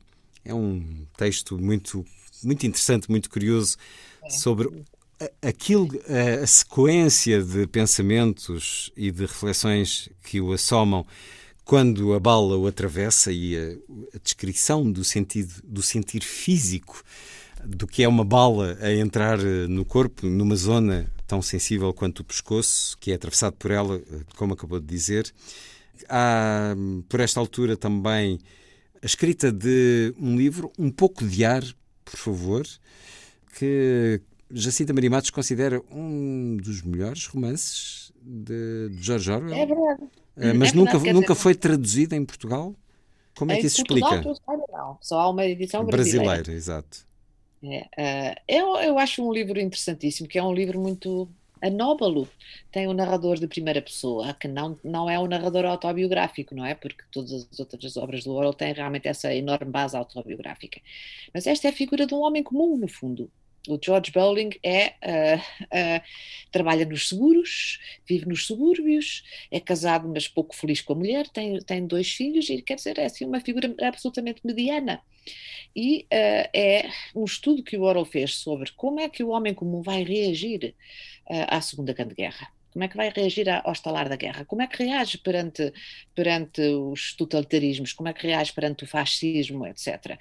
E eh, tudo isso para quê? Porque ele achava que o socialismo, e foi essa, essa parte também muito polémica e que levantou uma acesa a- a- con- controvérsia eh, relativamente a- ao caminho para o IGNP, em que ele atacava os socialistas e o socialismo, era de dizer, no fundo, aqui estão pessoas, a classe trabalhadora, o homem comum, uma pessoa mediana da classe média-baixa, que podia muito bem ser eh, aliciada para, para o socialismo, mas o socialismo não se apresenta de forma eh, a apelar a, essa, a, estas, a esta classe. Portanto, ele precisava de saber porquê e porquê é que realmente o homem comum não estava a, a- a deixar-se seduzir pelas ideias eh, socialistas. E, portanto, faz, parte, faz muito parte do seu percurso e, e da sua luta pelo socialismo, tentar perceber porquê é que essas pessoas medianas, um homem comum como o George Bowling, realmente não ah, se inscrever logo e não ia ser militante num, num- num partido socialista. E a figura do George Bowling é uma figura muito caricata e muito curiosa mesmo. O livro não está publicado em Portugal, mas temos aqui um bom resumo e uma boa análise feitas por si. É, eu recomendo Eh, a quem consiga ler o inglês. Sim, claro, isso é sempre o ideal. A conversa com Jacinta Maria Matos, autora da biografia intelectual de um guerrilheiro indesejado. George Orwell saiu em 2019 com a chancela Edições 70, que acaba de fazer eh, chegar, acaba de publicar os ensaios de George Orwell, eh, 20 ensaios organizados, prefaciados e traduzidos por Jacinta Maria Matos. Podíamos fazer aqui várias pontes sempre com a biografia e os ensaios. A biografia também se constrói a partir destes ensaios, mas de muito mais na vida lamentavelmente curta de George Orwell, que também arriscou muito, arriscou tanto. Para além de ter uma saúde frágil desde sempre, de fumar aparentemente bastante, entregava-se assim às guerras, porque depois da experiência na Guerra Civil de Espanha, ele quis alistar-se na Segunda Guerra Mundial. Seis dias depois do início da Segunda Guerra Mundial, ele vai a um centro de alistamento, quer participar, mas é rejeitado por razões de saúde, insistirá várias vezes e acaba por integrar uma força de proteção civil doméstica, Home Guard. Ao mesmo tempo, creio, ou pouco depois, começa a trabalhar na rádio, no Serviço Internacional da BBC, integrando o serviço para o leste, principalmente as emissões para a Índia, em programas noticiosos, mas também de índole literária e cultural. Não será pacífico. O percurso, a experiência de George Orwell na BBC, apesar de ser tão comum recordarmos-nos dessa fotografia em que ele está com o, o típico microfone da rádio uh, em frente, e sabemos por, até por isso que ele foi um homem da rádio, mas não foi nada pacífica. A experiência dele na BBC, enfim, Não, não foi, não foi, não foi das experiências mais satisfatórias, não, porque é evidente que, eh, enfim, no, no- numa, no ambiente de guerra, a BBC tinha, tinha alguma censura, não é? Eh, e o Orwell não, não, não coexistia muito bem com censuras, com censura à, à liberdade de expressão em geral e à, e, à, e à sua capacidade de intervir muito em particular. Portanto, eh, teve sempre uma- umas relações muito complicadas dentro da, dentro da BBC. Eh, e exigiu, quer dizer, sempre que respeitassem a sua, a sua, a sua independência. Aliás, quando, quando o colocaram no serviço internacional, que era sobretudo dirigido à Índia e à Birmânia, o que ele disse foi: Eu não abdico das minhas posições eh, anticolonialistas, porque de alguma forma também, não- quer dizer, vai ser o descrédito. Eu escrevi um romance anticolonial, portanto tenho que manter essa, essa posição. Portanto, ele, ele, digamos que criou, como agora se diz, umas linhas vermelhas muito claras das quais ele não, não, não ultrapassaria. Uh, e realmente houve sempre um mal-estar de parte a parte entre ele e a, e a, e a BBC. A BBC que agora finalmente colocou, não é, numa estátua do, do Orwell à entrada, que devia, que devia, devia ter estado no hall de, devia ter ficado no hall de entrada, mas o diretor na, nessa altura da BBC disse que não, que o Orwell era demasiado esquerdista e portanto puseram cá fora à entrada em vez de ser lá dentro no hall. Eu acho que é uma ironia que o Orwell devia ter adorado. Ficar à entrada parece que está a vigiar toda a gente que entra na, na, na, na BBC neste momento. A BBC sempre com as suas idiosincrasias ao longo da ah, história sim, também. Sim. O Orwell é uma figura que, claro. evidentemente, vale a pena roubar, não é? Por todos os lados, incluindo pela BBC. Portanto, a BBC também quer, uh, evidentemente, mostrar que o Orwell esteve lá e que foi, foi colaborador, mas não uh, assim tanto. não assim tanto.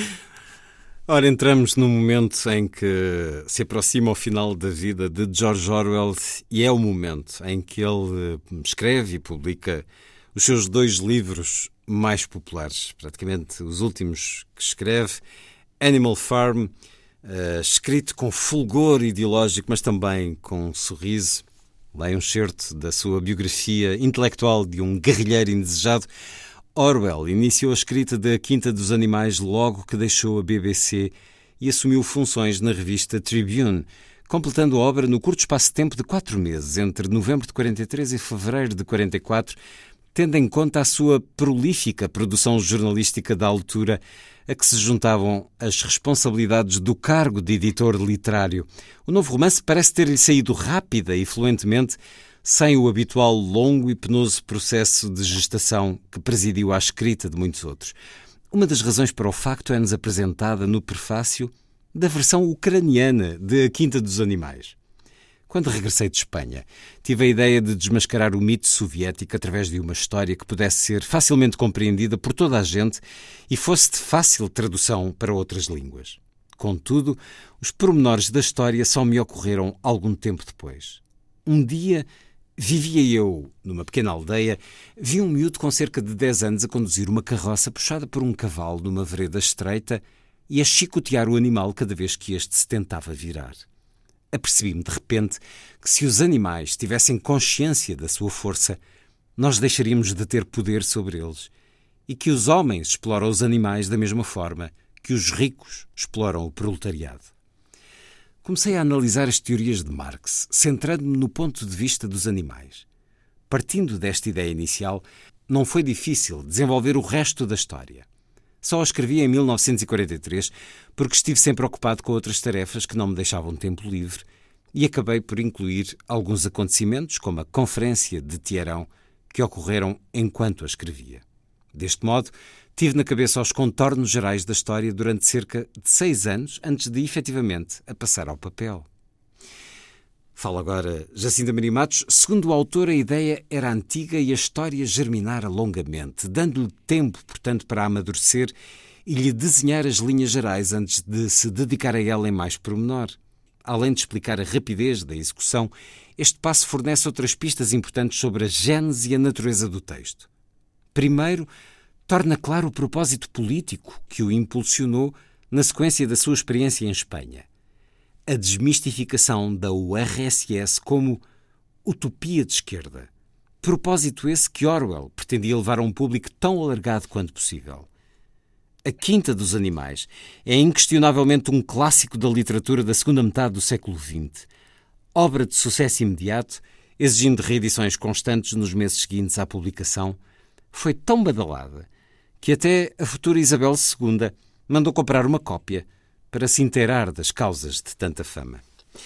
Mais eh, um detalhe apetitoso sobre o momento em que Animal Farm, Triunfo dos Porcos, como muitos de nós lemos há mais anos, ou A Quinta dos Animais, em traduções do título mais recentes, é um livro que chega a várias idades. Tem várias camadas, como aliás vários livros de Jorge Orwell, várias camadas, várias experiências de leitura e a, eh, a Jacinta Maria Matos descreve-nos nesta biografia o seu sentir de leitora em diferentes momentos da vida em que leu Já não me recordo se Animal Farm, se 1984. Não, foi Animal Farm, Animal foi porque, eh, como no seu caso, eu também, também li na adolescência. Aliás, era leitura, era leitura obrigatória na, na, nas aulas de inglês. Hum. Do ano. Mas, claro, num mundo ainda uh, pré-1974, não é? que eu sou mais velha que, que, que, que o Luís. Portanto, uh, era, era muito a, a versão que, que, que, se passava sobre o Animal Farm, era muito a versão da Guerra Fria, não é? Isto é uma crítica absolutamente brilhante, feroz, mas, mas absolutamente certeira. Guerra Fria, que é um termo cunhado por ele. Um termo cunhado pelo Orwell à, à, Revolução Soviética. E, e o, que é, o, o que é extraordinário, e é claro que um adolescente não compreenderá isso, ou não o compreendia também na altura, porque lemos Animal Farm ainda antes até do fim da União Soviética, da queda do Muro de Berlim, uhum. ele soube ver melhor e muito antes que a maior parte dos outros. Aquilo que era a experiência socialista soviética, a crítica absolutamente uhum. factual e necessária a essa experiência, ele viu-a muito antes do Eu que acho muitos que outros. ele foi muito lúcido e foi, foi dos, dos poucos um, intelectuais ingleses, pelo menos de esquerda uh, da década de 30, que nunca subscreveu o mito da União Soviética como realmente essa utopia uh, realizada na Terra como por exemplo um Kessler, durante algum tempo Sim, amigo, o Kessler uh, acreditou nisso. Mas o Orwell não, uh, e quer dizer, fundamental nisso foi ver a, a, atuação que a União Soviética teve na Guerra Civil de Espanha, não é? Que para ele uh, foi realmente uma forma de abafar a, a Revolução Popular. Mas mesmo antes disso, o Orwell nunca foi daquelas uh, figuras que, que embarcam assim em mitos uh, e, e nas, nas, modas. E, portanto, ele teve sempre muita reserva e, e, neste momento, neste preciso momento, é isso que eu acho que muitas pessoas não entendem bem. Para ele, essa mitificação da União Soviética como o paraíso na Terra era absolutamente contraproducente. Para ele, eh, era quem lutava por um socialismo democrático devia começar por precisamente desfazer esse, esse mito. Portanto, ele faz uma crítica, mas é um do ponto de vista de esquerda porque, segundo como ele diz, não há nada mais nefasto para, para a esquerda e para um socialismo democrático haver esta, esta celebração e esta mitificação da, do stalinismo como o paraíso na Terra. Portanto, foi, foi de, de 40 e, e poucos para diante, foi sempre a sua grande missão, foi que, que, ele, que ele se colocou Uh, foi de lutar precisamente contra esta mitificação e a glorificação da, da, União Soviética. E nisso, como disse, eu acho que ele foi muito lúcido e foi um dos primeiros a alertar precisamente para esses uh, perigos perversos da, do, do stalinismo. Uh, mas de um ponto de vista de esquerda, porque para ele isso iria dificultar a construção de um socialismo democrático. Isso alienava grande parte da população que poderia muito bem e deveria ser uh, uh, convocada, digamos, para, para pensar e aceitar um socialismo democrático. Ao mesmo tempo que expõe o comunismo, ele ambiciona esse socialismo democrático. Ora, a politização da Animal Farm, tal como 1984, acaba por interferir eh, na publicação. É célebre e acompanha-me muitas vezes porque o tenho estampado num saco de pano a resposta a célebre a resposta de T.S. Eliot, enquanto editor da Faber and Faber, a recusar Animal Farm. Dear Orwell é uma, é uma carta fabulosa e provavelmente um arrependimento, uma lição para os editores. Carta de 13 de julho de 1944, a recusar, a dizer ah, desculpa, mas eh, enfim, uh, os departamentos não, não ficaram lá muito agradados. Bom, o livro acaba por ser publicado, obviamente, e garante até desafogo financeiro com o sucesso e a popularidade conseguida. É também um tempo na vida de George Orwell em que adopta um bebê, mas é também, pouco depois, o tempo da morte prematura da mulher, uma morte inesperada, mas tal como é, ele, eles tinham muita coisa em comum. Para ele, foi. Eles tinham muita coisa em comum e provavelmente uma delas era o o anti-hipocondria. Uh, e uma maneira de ser muito inglesa também é: ok, vai-me aqui, mas também não é preciso ir a correr para o é, médico. Não. Nenhum deles eh, realmente prestava qualquer atenção à sua própria saúde. Era, era é precisamente a ideia de inglesa, não, não, ninguém se queixa, vamos continuar, não, não, não se falam desse, não se falam Isso não é só os ingleses, é de facto também uma postura muito pessoal, mas os ingleses têm muito esse carry on e não sobrecarregues o serviço de saúde Carmen, carry on. Ora, estamos em 1946 e é no conjugar de todos estes acontecimentos que ele prepara a mudança para a ilha de Jura, na costa escocesa, uma das Hébridas. Está viúvo, tem uma criança adotada, tem algum desafogo financeiro, ele tem a consciência de que tem uma obra uh, que ficará, uh, que lhe sobreviverá, também tem a consciência de que pode a vida não lhe ser duradoura, e no espaço de poucos meses pede quatro mulheres em casamento. É uma necessidade que tem nem será tanto de tomar conta do filho, porque esse acaba por ficar a cargo de uma irmã, mas a necessidade de companhia, essa necessidade humana. Enfim, as quatro recusam. Uma delas, mais tarde, três anos depois, já quase meses da morte dele, acaba por aceitar. E George Orwell escreve então ah, 1984. O seu livro mais uh, popular. Diz-nos Jacinta Maria Matos uh, que é um livro desafiante, com todas as questões essenciais que marcam a vida e o pensamento de George Orwell. Romance denso e complexo mas que não é para si o melhor Orwell. Então porquê, Jacita Maria Matos?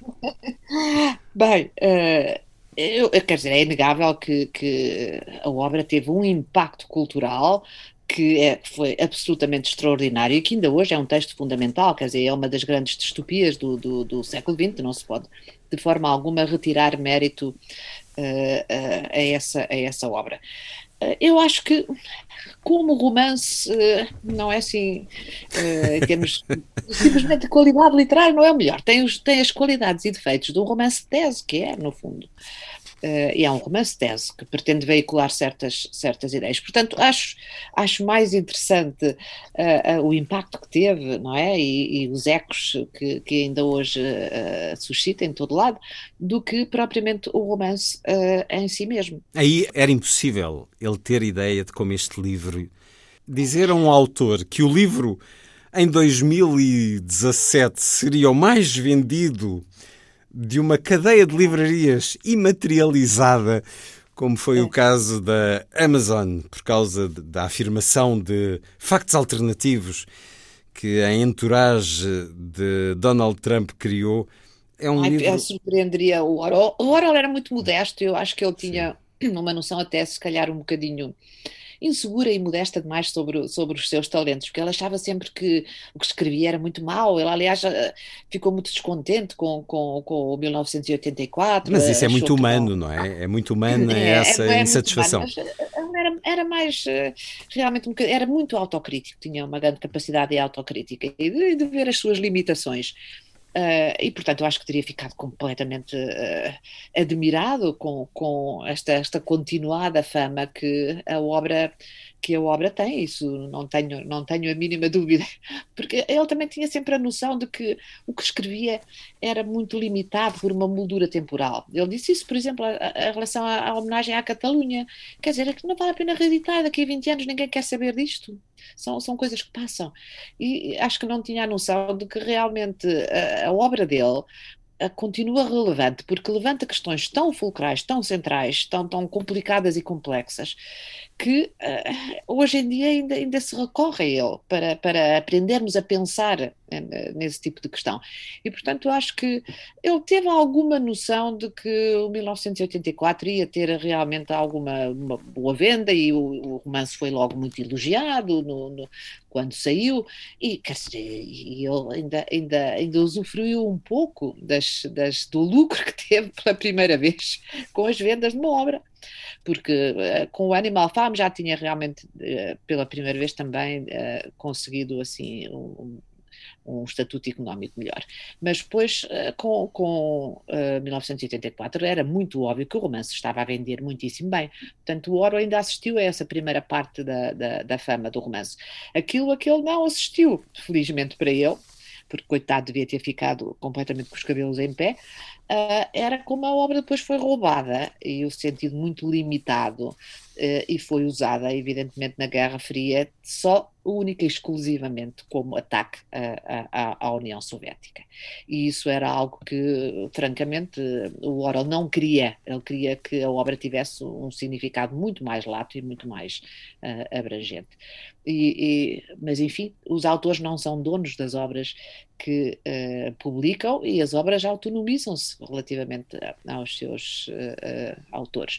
Portanto, ele teve alguma noção de que a obra estava a ser mal interpretada, assim como teve alguma noção de que Animal Farm também estava a ser mal interpretado, mas não viveu o tempo suficiente para uh, ver como havia leituras abusivas de, de, de cada uma dessas obras.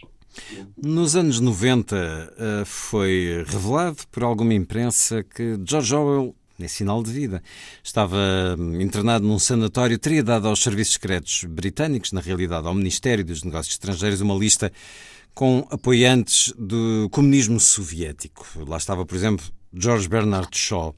Jacinta Matos esclarece que essa lista vem na sequência de uma visita ao sanatório onde ele estava a ser tratado eh, da tuberculose é, foi uma situação que teve diferentes interpretações.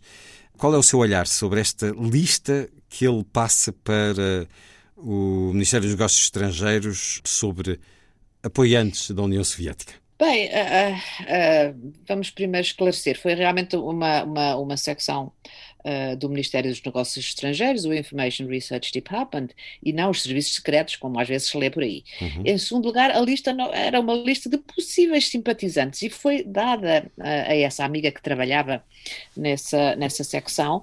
Uh, simplesmente como uma lista de figuras que não deviam ser contactadas para a propaganda uh, antissoviética, porque era nisso que o, o, Information Research Department neste momento estava a laborar. Era, eh, evidentemente, a propaganda cultural na Guerra Fria contra a União Soviética. E, portanto, estavam a recrutar figuras de intelectuais que quisessem uh, participar nisso. Aliás, o próprio Oro foi abordado pela Cília Cano, ele disse, não, eu não trabalho à comissão e de qualquer maneira, agora estou doente, não posso. Mas não trabalhar à comissão é muito interessante, não é? Porque ele mantém sempre a sua uh, independência. E depois deu uma lista, e a lista é uma lista que ele tinha já há uns anos, uh, uma espécie de brincadeira, se quiserem, uh, com o um amigo Richard Rees, a ver quais seriam os intelectuais que uh, poderiam trair o país, porque precisamente eram russófilos ou eram simpatizantes da, da, da União Soviética. E, portanto, eles tinham feito uma lista. A lista era baseada em posições públicas que essas figuras tinham assumido. É outro erro que às vezes se encontra por aí, é que o Orwell não, não foi delator nem bufo, quer dizer, não, esteve, não, não, não denunciou ninguém uh, com pormenores uh, secretos de, acerca das figuras, eu não conhecia diretamente a maior parte delas. Portanto, baseando-se apenas em uh, em discursos públicos, em, em, em, intervenções públicas dessas figuras. O que eu disse foi, elas não devem ser contactadas para a propaganda antissoviética, porque não. Não vale a pena são... perderem tempo não a convidá-los. Vale. Por acaso, uma dessas pessoas, mais tarde, anos mais tarde, veio-se a descobrir ser um espião de facto para a União Soviética, mas é, isso, é verdade, isso foi coincidência. É, o Peter Smollett veio-se a descobrir que o Orwell tinha razão, quer dizer, ele até por acaso era, era, era, era, era espião. Era, Bem, mas, era tão simpatizante que até espiava o facto de ter acertado também não parece que seja justificação. Portanto, eu acho que neste momento a, a, a amiga, a Cília Cano, sabia muito bem que lhe tocou num ponto muito sensível, que era essa, essa luta pela desmistificação da União Soviética, que para ela era essencial na construção do socialismo democrático. E, portanto, uh, ele reagiu, como acho eu que cada um de nós reagiria se um amigo nos viesse dizer: Olha lá, o que é que achas de contactar esta pessoa ou aquela pessoa para este efeito? É? E acho que não teve muita noção de, de, que aquilo depois iria ficar em arquivos, etc., que iria ser uh, oficial, digamos, e que, que foi mais uma confidência, se quiser, que ele, que ele, que ele fez uh, a amigos ou não. Agora, se isso vem de, do preconceito que ele já tinha contra uma série de figuras? Já, acho que sim, em alguns casos, obviamente que sim. Em 1949, George Orwell casa com uma daquelas quatro a quem tinha feito proposta anos antes, Sonia Brownell, uma jovem muito bonita, muito animada, com algumas coisas em comum com o escritor, que estava, uhum. porém, já profundamente debilitado. A intenção dele passava também por que ela cuidasse do seu legado literário, já que, como disse, o filho ficaria com a irmã de George Orwell, que veio a morrer a 21 de janeiro de 1950.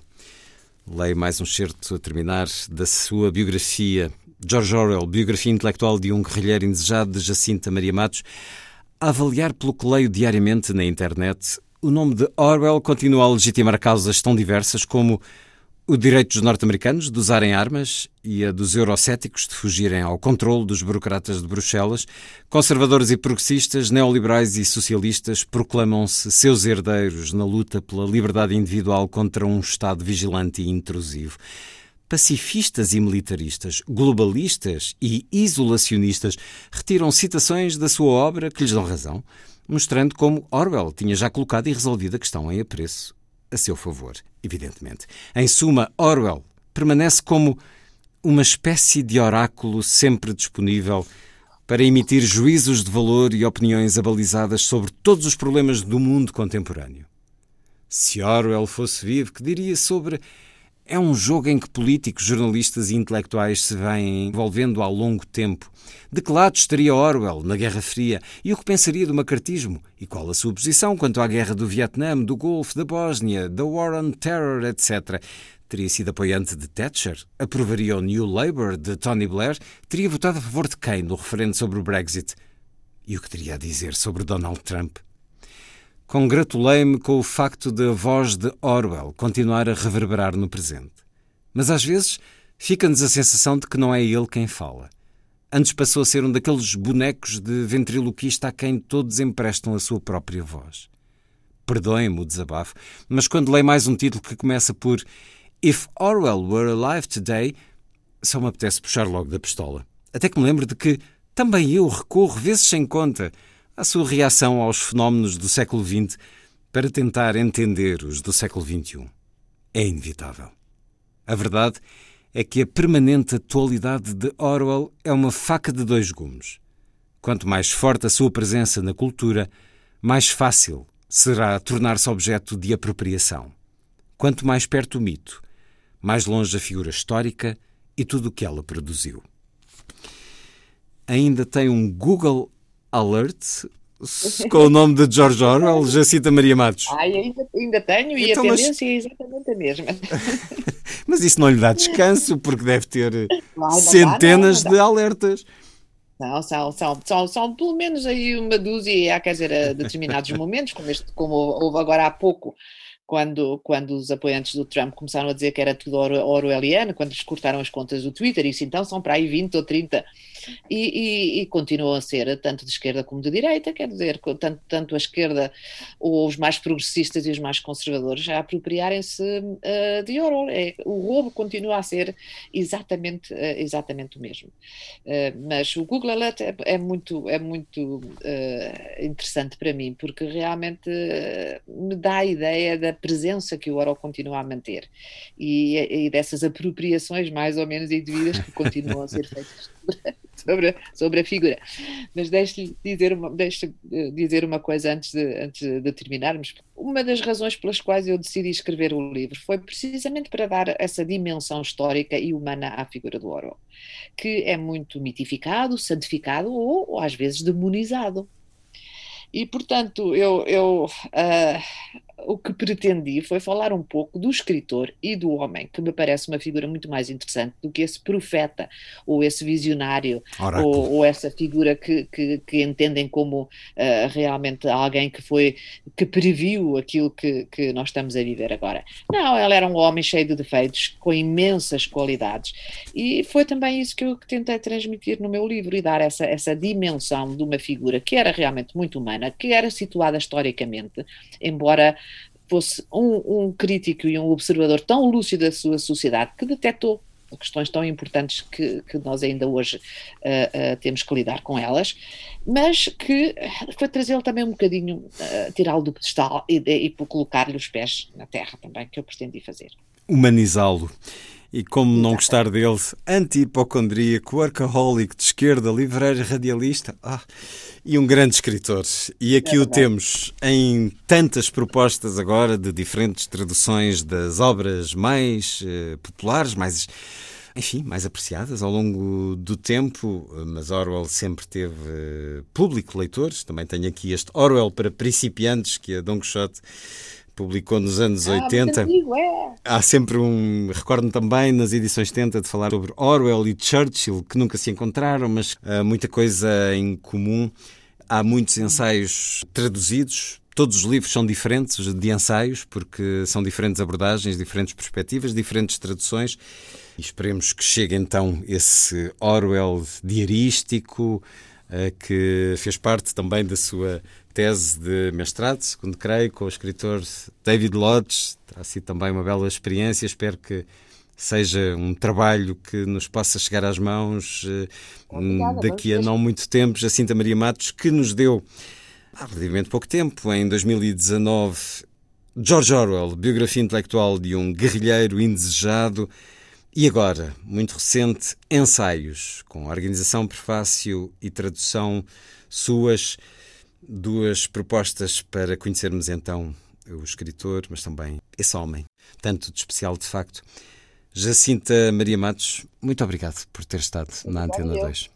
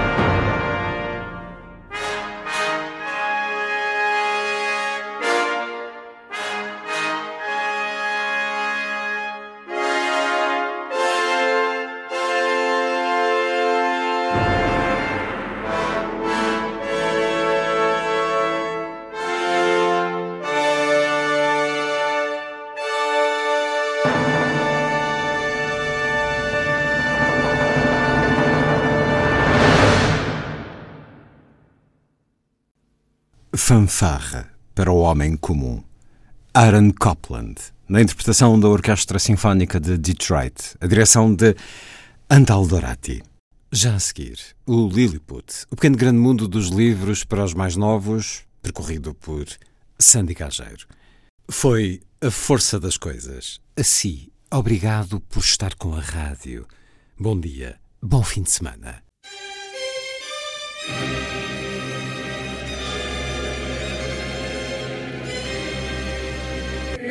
A força das coisas.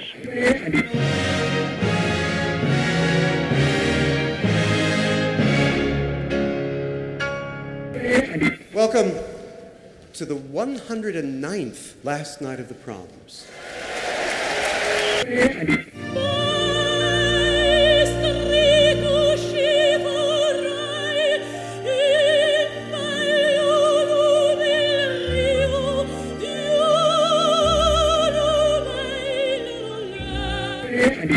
Certeza, Bach, Mahler, Shostakovich. Um programa de Luís Caetano.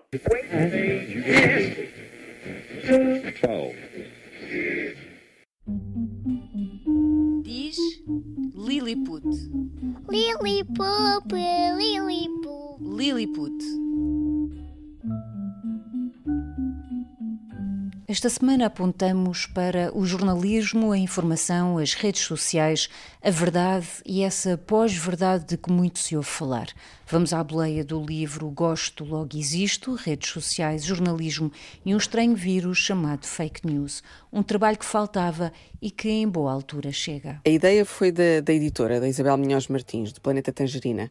A Isabel contactou-me porque na verdade eu tinha participado num. tinha sido uma das autoras de um documentário sobre a pós-verdade que passou na RTP e, e que tinha este tema, a pós-verdade, que no fundo tinha sido eleita em 2016 a palavra do ano pelos Oxford Dictionaries, isto na ressaca da eleição de Donald Trump nos Estados Unidos, do Brexit, e portanto de, de, de começarmos a ouvir falar desta expressão, também de fake news e tudo isto estava cada vez mais presente nos nossos cotidianos.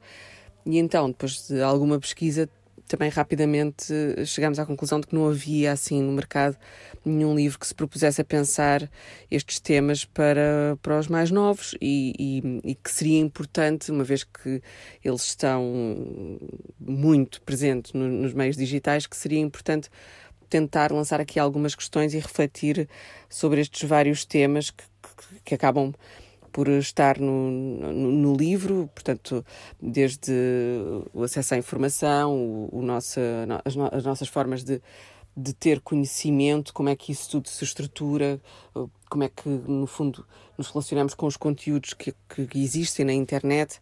Portanto, começámos a juntar estas pontas soltas e o livro foi sendo construído assim.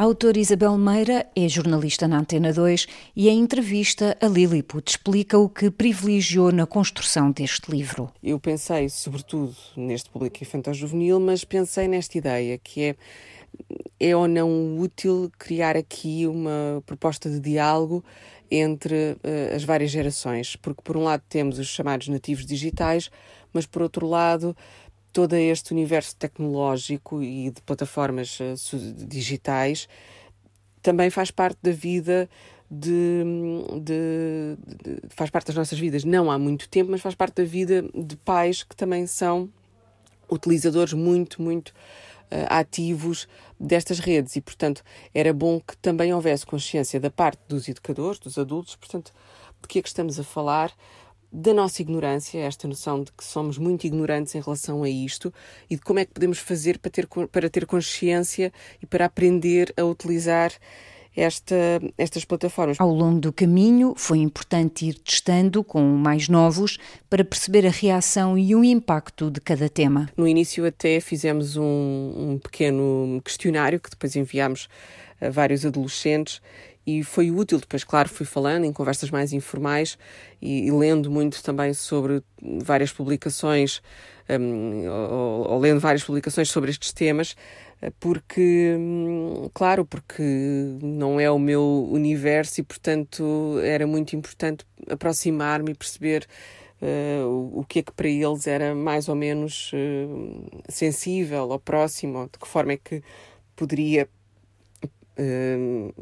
chegar aos adolescentes com que tipo de exemplos, portanto, sim. As ilustrações são de Bernardo P. Carvalho, numa edição que surge como um farol para leitores a partir dos 12 anos, nestes tempos confusos.